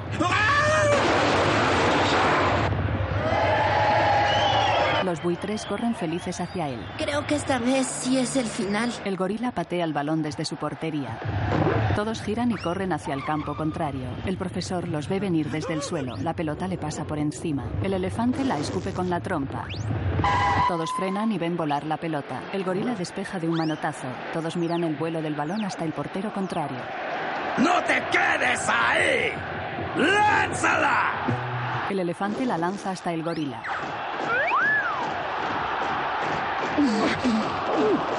El gorila la lanza hasta el elefante. Levantan a pulso al rinoceronte. El elefante lanza y el balón se clava en el cuerno del rinoceronte. El balón agujereado vuela sin rumbo. Pasa sobre los espectadores. Los niños intentan cogerlo. Pasa sobre los jugadores. Vuela alrededor del rey y le hace caer. ¡Detengan la pelota! De su boca sale un viento huracanado que barre todo el campo. El viento se lleva al árbitro y a todos los jugadores contra el elefante.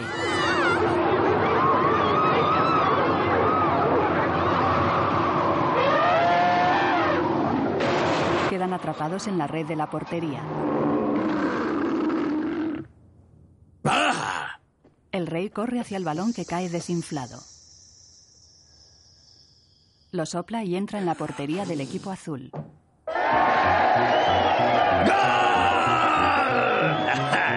El partido ha terminado. ¡Gané! El árbitro está magullado, después en el palco. Ah, déjame ayudarte, amigo. Ah, no se preocupe, Majestad. Gracias, señor. Ah, por favor, permítame ayudarle a ponerse su cara. Ah, sí, gracias, gracias. No queremos que se resfríe, ¿verdad? No, no, no, no. ¿Ha oído hablar de algo llamado el cambio veloz? No, no he oído nada. Algún día se lo voy a explicar. No sabe cuánto nos hemos divertido. Recordaremos a su majestad por muchísimos años. Ay, es hora de partir. Ah, no se vayan. Tenemos prisa. Estupendo partido. Mucho gusto. Adiós. Adiós. Adiós, Ah, Adiós. Adiós. Adiós. ¡Qué amigables!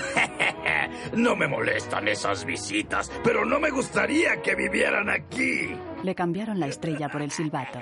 Vamos, niños. Vamos, niños, deprisa. El pájaro ve el silbato colgado en el cuello del rey. ¡Ya deja de balbucear! ¿Qué pasa contigo? ¡Tu estrella real! ¡Se han robado tu estrella real! ¡No seas ridículo! ¿Y qué crees que es esto? Muestra el silbato.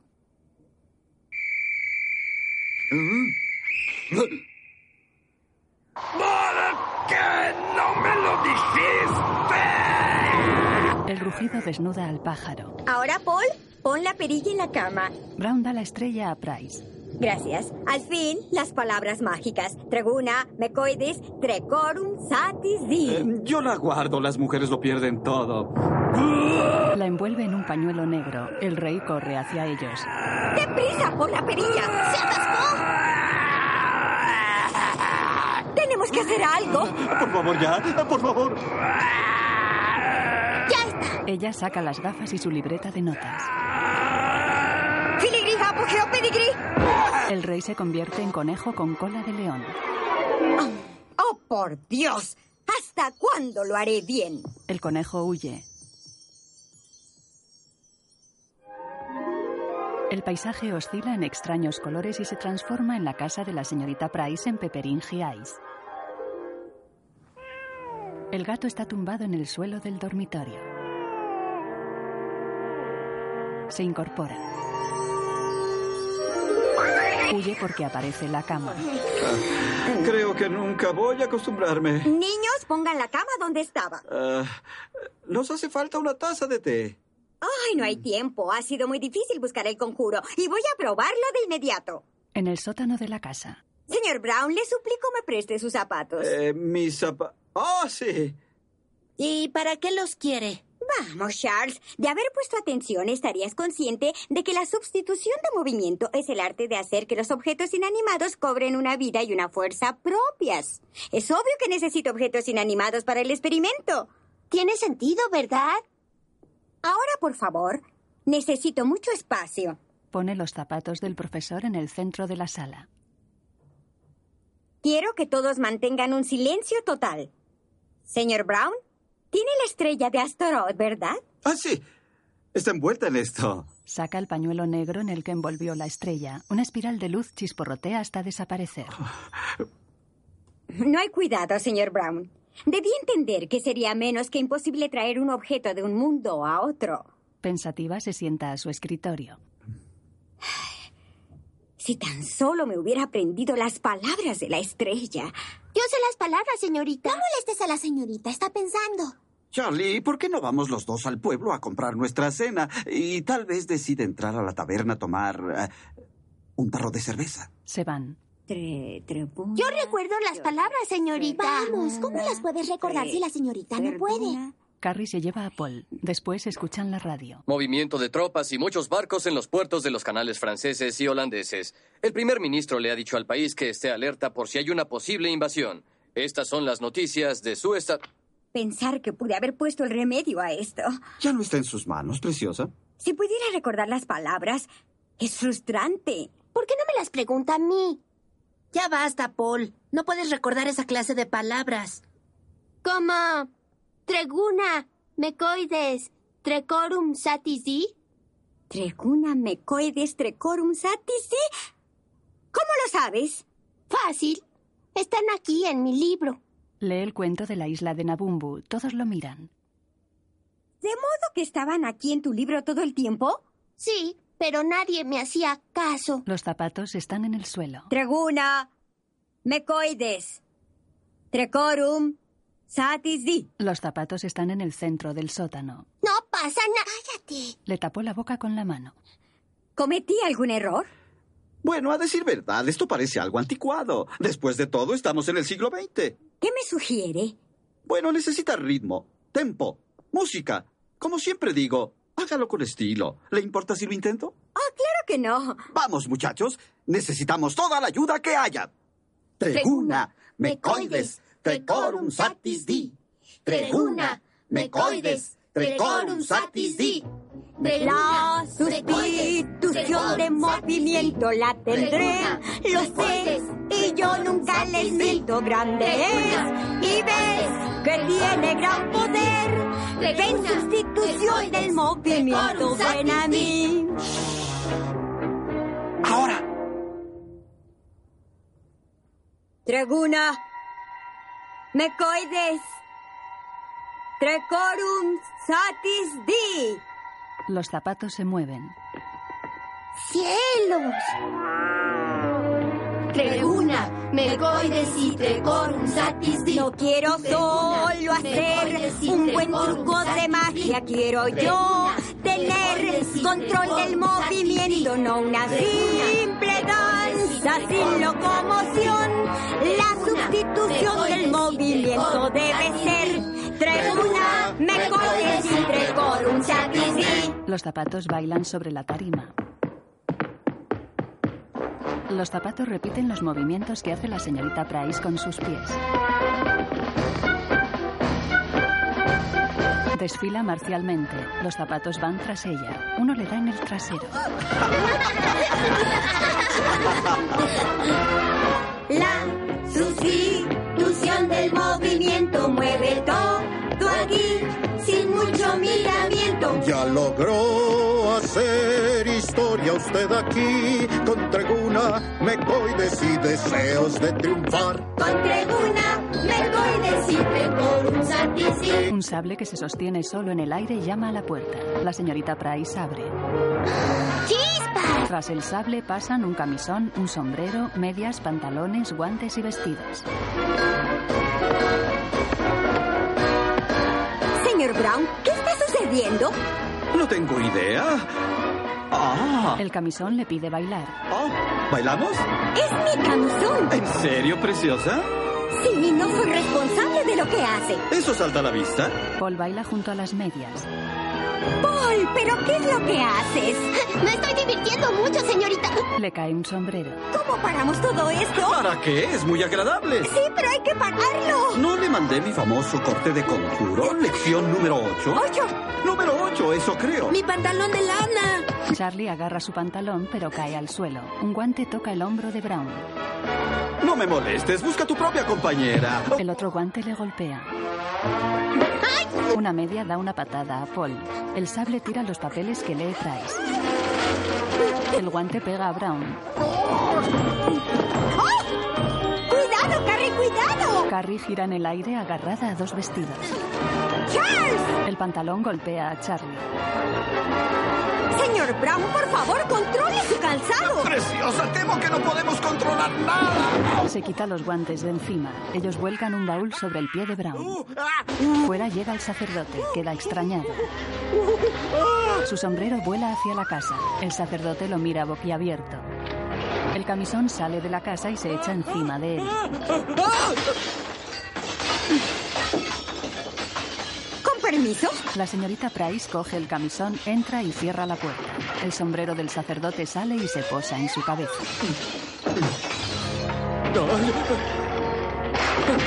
Él monta en su bicicleta y se aleja rápido. Después, por la noche, están sentados a la mesa en el comedor. Ah, Ahora, ¿quién quiere más de mis ricas salchichas y patatas? No para mí, gracias. Ah, Carrie. Estuvo rico, pero estoy por reventar. Yo también. ¿Y yo? Al menos alguien quiere más. Da una salchicha al gato. La señorita Price está triste y pensativa. Ánimo, preciosa. Esto debería ser una celebración. Lo siento, pero no parece haber mucho que celebrar. Todavía no puedo dominar ese conjuro. Claro que sí. Solo necesita un poco más de práctica y ya. ¿De veras crees eso? No tengo duda. Mientras tanto, no hay nada mejor para animarse que un genio malabarista. ¿Eh, Charlie? Así es, jefe. Haga malabares. Hace malabares con tres manzanas. Bará, tam, bam, barí. No hay nadie mejor que yo en esto. Solo se necesitan 20 años de práctica y un toque de magia. Tam, barum, bom, Pisa al gato. bom. Una manzana cae en un plato y le salpica la cara. Nunca me había pasado. Nunca hago esto con gatos eh, bajo los pies. ¡Mira, está riendo! Brown se limpia con una servilleta.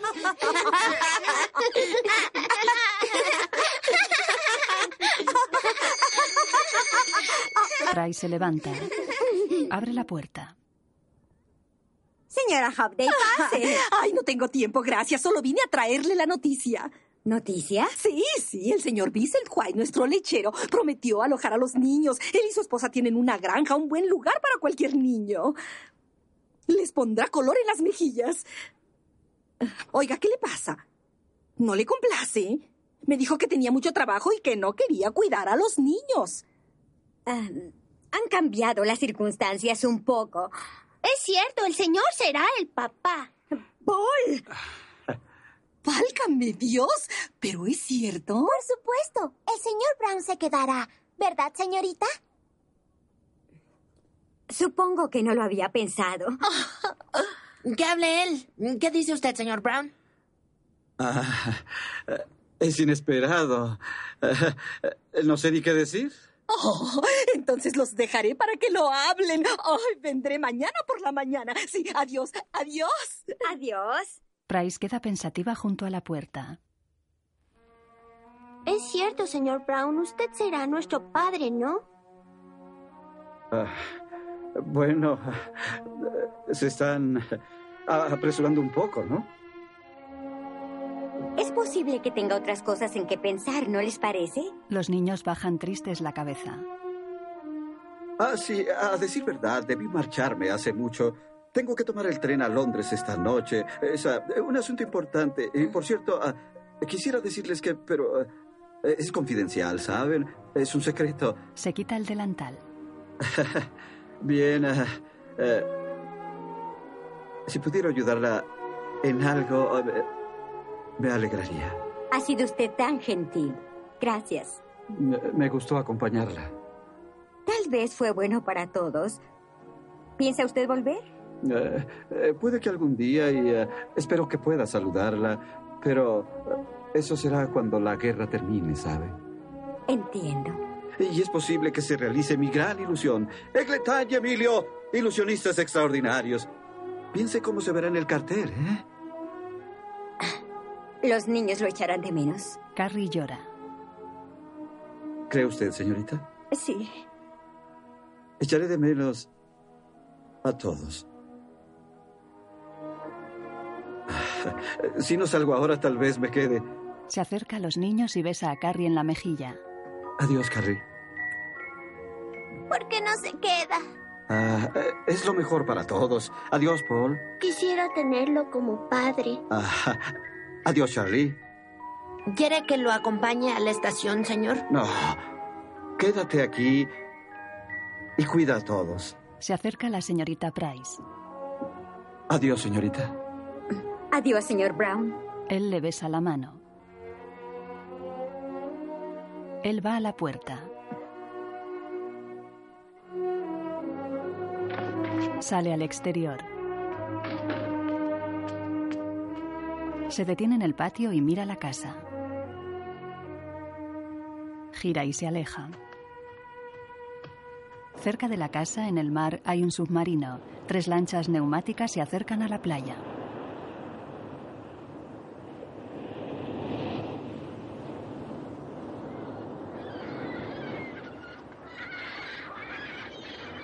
Un anciano soldado inglés prepara té junto a un terraplén cerca de la playa.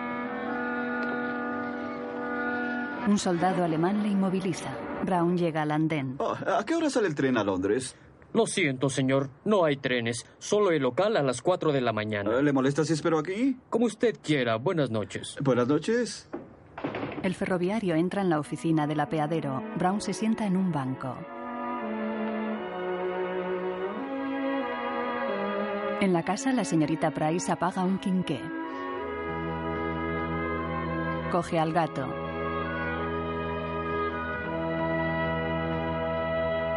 Lo saca afuera. Buenas noches, Cósmico. Ve a dos alemanes tras la valla. Cierra asustada y coge el teléfono. Hola. Hola. Los alemanes saltan la valla y entran en el patio. Hola. Los alemanes entran en la casa. Hola. Hola. Le quitan el teléfono. Brown está tumbado en el banco del andén. Duerme y habla en off. Emilio Brown, podrías estar cómodo y abrigado en esa casa en este momento. Por una vez en tu vida inútil alguien parece necesitarte. Eres un fracasado, Emilio Brown, y un cobarde. En la casa, Price y los niños escuchan. No, Fräulein, no es una invasión. Es un ejercicio. Una táctica menor para inducir pánico y para hacer ciertas cosas. Cuando los ingleses logran entender que las fuerzas alemanas pueden llegar cuando y donde nos complazca, tal vez aceptarán una paz razonable. ¡Malvado nazi! Señorita Price, hágaselo. Debo decir que estoy tentada, Paul. Coronel, ¿le gustaría que lo convirtiera en un conejo gordo y blanco? Dije que sí le gustaría que lo convirtiera en un conejo gordo y blanco. Cierra la boca. Ofendida, Price se levanta. Filigree, apogeo, oh, pedigree. ah, ah. Señorita, ¡Qué memoria más mala! Charles, ¿quieres traerme mi libreta del estudio, por favor? Claro. Un soldado lo impide. ¡Señoritos! ¡Suélteme! ¡Suélteme! ¡Suélteme! ¡Suélteme! ¡No se metan con el ¡Silencio! Fräulein, hay trabajo que hacer. Lo lamento, pero me veo obligado a enviarlos a todos a un lugar donde ya no molesten tanto. ¡Sáfdenit de los talados! Brown sigue durmiendo en el banco del apeadero. Abre los ojos y una mujer vestida con un body de lentejuelas aparece transparente andando sobre la vía. Siempre para triunfar y para superar. Lo que hay que seguir es un plan y poder depender de un aliado eficaz. Es desde Fierari. Liefrau Miogan. Es Garnier de Sandapior.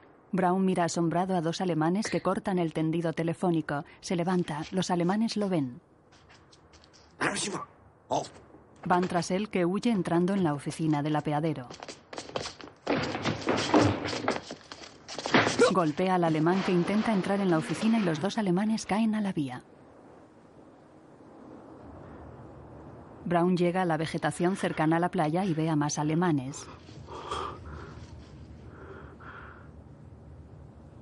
Eglentine. Se aleja corriendo agazapado entre la vegetación. Un soldado alemán habla por radio. Ok, ya. Ok, no. Ya, vete. Ok. Ya. Brown pasa desde un árbol al tejado de la casa de la señorita Price y entra por una ventana de la segunda planta.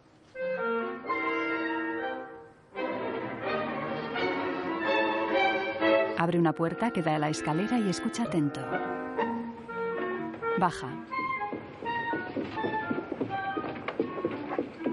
Se acerca de puntillas a una esquina y se asoma. Fuera los alemanes escuchan los ruidos.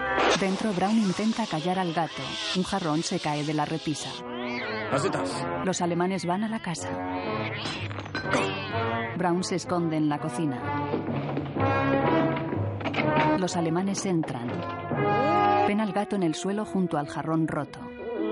Ugly good things. Fish and eating cats. Sonríen. Escuchan los ruidos que hace Brown, que entra en el cuarto de magia de Price. Los soldados corren hacia el ruido. Brown encuentra una ventana cerrada con candado. Los alemanes entran en la cocina. Brown busca en la mesa. El conjuro de conejos. Dijo que era muy fácil. Mira los papeles. Oh, ¿Cuándo guardarán bien las cosas las mujeres? Los alemanes llegan a la puerta del cuarto de magia e intentan abrirla. Dentro. Sí, esa es. Filigrí, apogeo, pedigrí, perigif. Ya está. ¡Montaje! Brown se sienta ante un espejo. Filigrí. eh, apogeo. Pedigrí. Perigí. Sigue siendo humano. Los alemanes intentan derribar la puerta. Vamos, Emilio. Una vez en tu vida tienes que creer en algo. Eso es. Ánimo. Filigrí, apogeo, pedigrí, perigí. Se mira fijamente en el espejo. Mueve las orejas y hace gestos de conejo con la boca. Estrellas doradas vuelan ante su cara. Los alemanes derriban la puerta y desde el suelo ven un conejo blanco sobre una banqueta. El conejo salta y sale del cuarto. Los soldados se miran asombrados mientras el conejo se aleja corriendo. La señorita Price y los niños van por la calle. ¿Qué caso tiene meternos a los niños y a mí en ese helado castillo? Hace mucho frío. ¿sabes? Porque el coronel Fräulein dice que cuando la mujer inglesa se pone latosa, puede ser la más latosa y molesta. Y yo estoy de acuerdo con él. Llega el conejo. Necesita clases de modales, sargento. Si tuviera mi libreta, lo obligaría a estudiar. Los meten en el museo.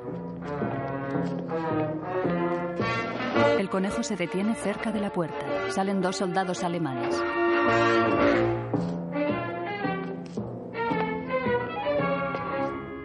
¡Qué barbaridad! Más nazis. ¡Qué suerte cenaremos conejo! ¡No, tonto! ¿Quieres despertarlos? El conejo huye. Los soldados alemanes cierran la puerta y se alejan. Paul está atorado entre los barrotes de una reja. Con cuidado, quieren. Trata de no respirar. No respiro. Podríamos desnudarlo y untarle jabón. No, eso no. Pasan dentro.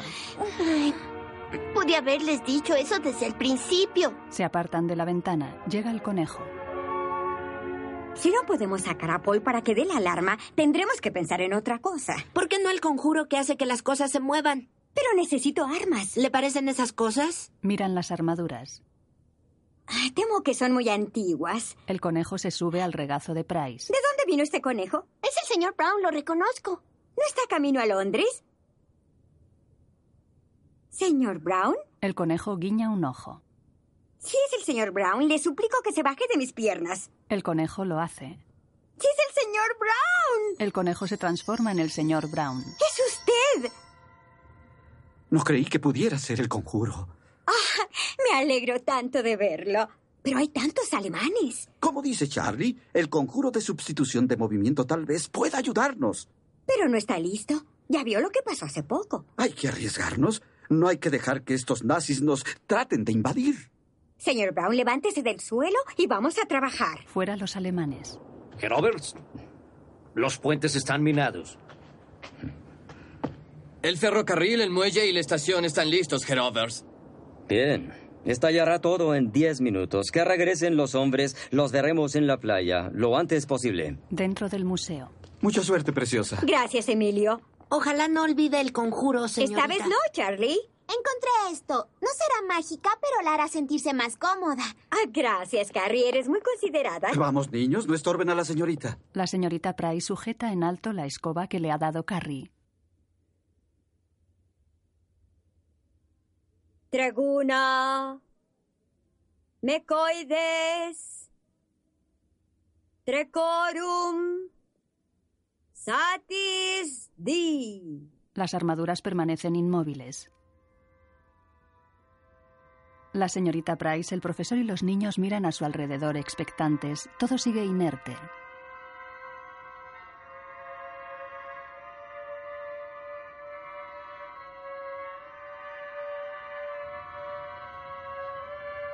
¡Oh, miren! Tres pendones se mueven como si fueran agitados por el viento.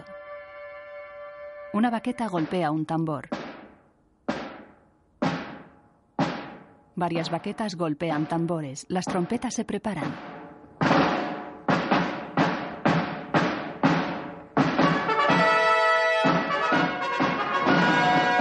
Las picas se incorporan. Las armaduras bajan las viseras de los cascos.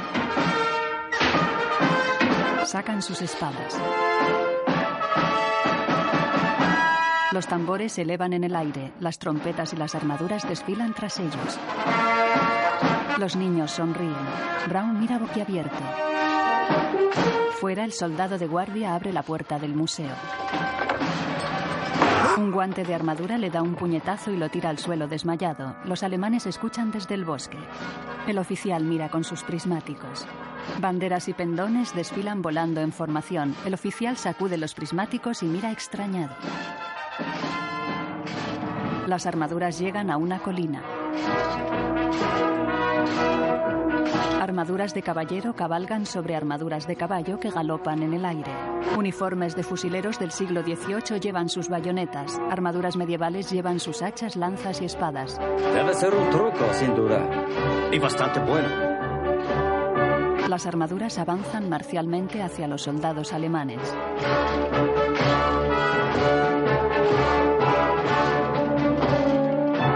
La caballería de armaduras sin caballo avanza en el aire hacia la playa.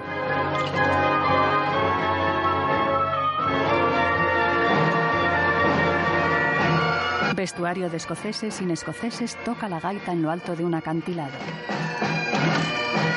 Todas las armaduras giran los cascos y sombreros hacia ellos.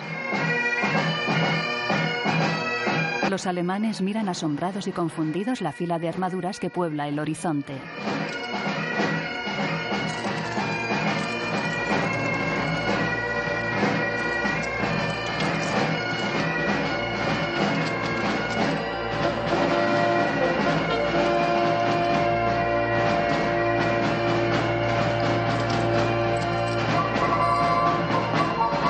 La luna llena ilumina tenuemente el campo.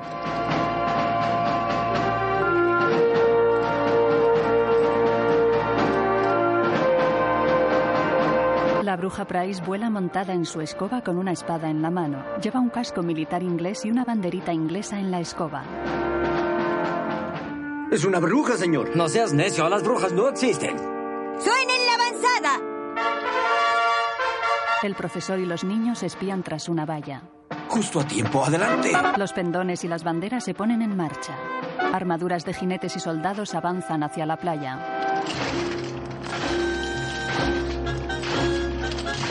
El suelo está cubierto por una densa y fina capa de niebla.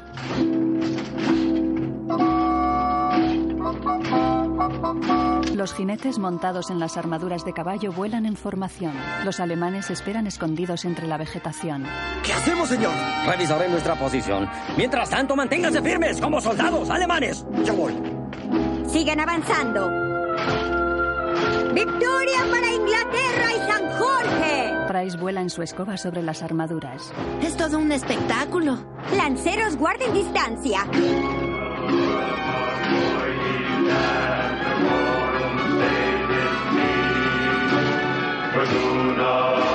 Las armaduras avanzan hacia los alemanes apostados entre la vegetación.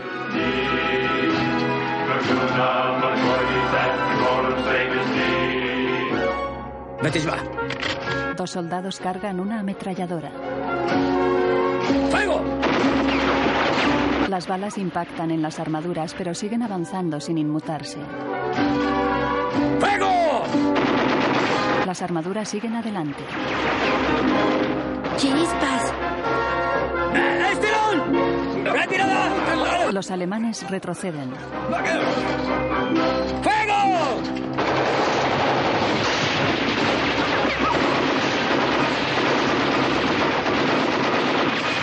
Una armadura se detiene y se golpea el casco agujereado por las balas.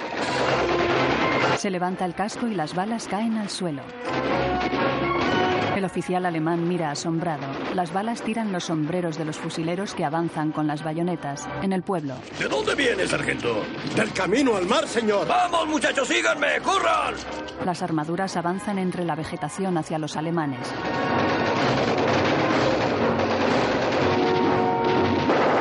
Los disparos atraviesan el metal pero siguen avanzando. Una armadura se quita la pierna, la vuelca y caen cientos de balas.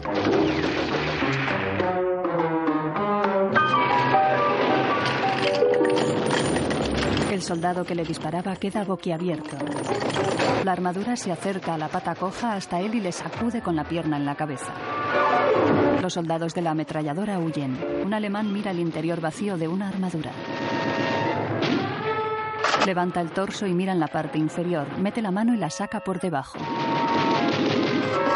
La pierna de la armadura le da una patada. Otro alemán dispara contra una armadura que se acerca a él. La armadura escupe las balas. El soldado ataca con golpes de bayoneta que la armadura esquiva.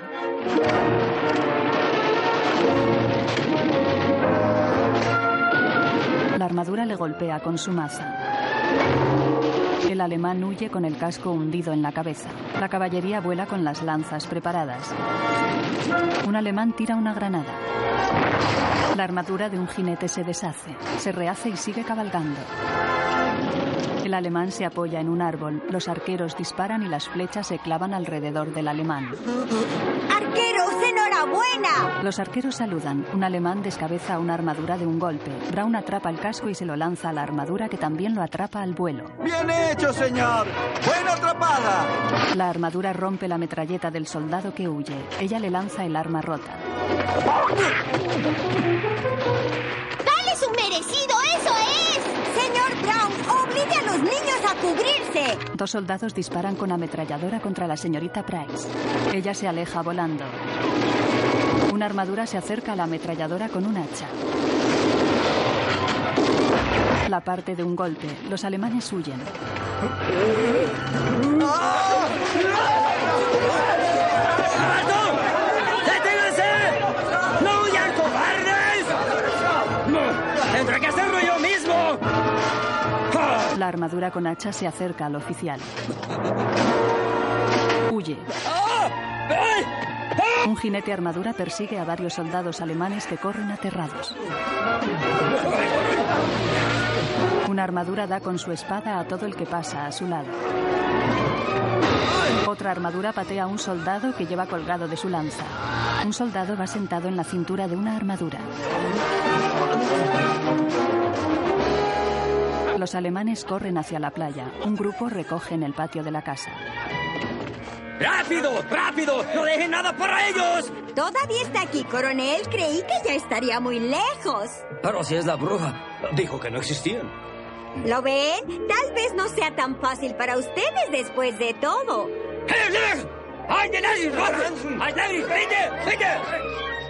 Los soldados se alejan. Uno activa una bomba.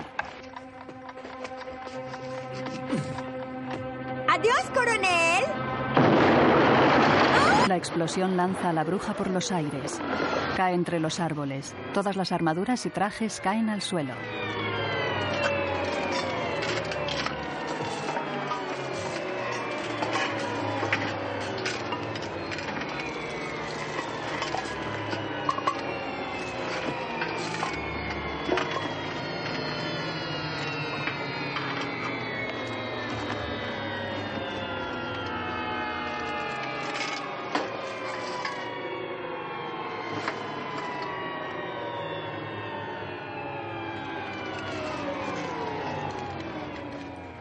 Brown y los niños ayudan a Price. Ah, Eglantine. Oh, Eglantine. ah, Señor Brown. Señorita, creí que estaría lastimada. Carrie, nadie puede lastimarla. Llegan los lugareños.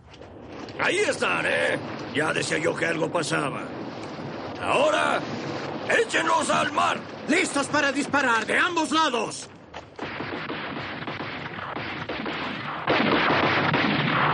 ¡Basta, muchachos! ¡Es el fuego! Las lanchas neumáticas alemanas reman hacia el submarino. Creo que les dimos una lección. Lo pensarán dos veces antes de tratar de volver. Ante la casa semiderruida, Qué tragedia, sus conjuros, su equipo, todo destruido. Sin embargo, pude llevar a cabo un pequeño servicio. ¿De modo que ya no será bruja nunca más? ¿Nunca? No, Paul. Desde el primer momento comprendí que nunca sería una buena bruja. ¿Cuándo eh, fue ese primer momento cuando nos conocimos? No, fue el día que me mandó las patas secas de mosquito. Ah. Ah, Supe entonces que alguien que pensaba como yo de las patas secas de mosquito no podría ser buena bruja. en el periódico, Incidente en Pepperdine. Hay rumores no confirmados de una escaramuza entre unidades locales y varios invasores no identificados. en la casa, ¿Seguro de que está haciendo lo correcto? Creo que sí. Como están las cosas, es demasiado peligroso el ser civil. Cuídese mucho, jefe. Eso haré. Regresaré antes de que crezcas más y estaremos todos juntos. Creo que tiene escolta hasta la estación. fuera. ¡Atención, pelotón! ¡Alto! Bien, me marcho. Vestido de militar, Brown agarra su petate y sale. La tropa de ancianos militares forma ante la casa. Brown y Price se besan en los labios. Él se va. El gato se asoma a la ventana. Brown forma con los militares. Permiso para marchar, señor. Adelante, sargento. Pelotón, marchen. Ya. Un, dos. El profesor, la señorita Price y los niños se despiden con la mano.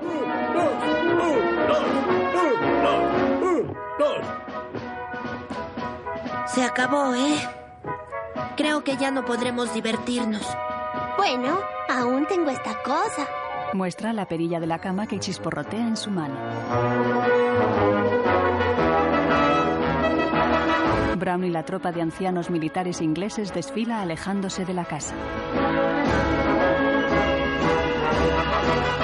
Señorita Price, Angela Lansbury. Profesor Brown, David Tomlinson.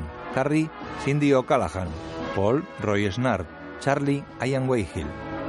Guión audio descriptivo en sistema UDESC, escrito por Antonio Vázquez, sonorizado en Aristia Producciones.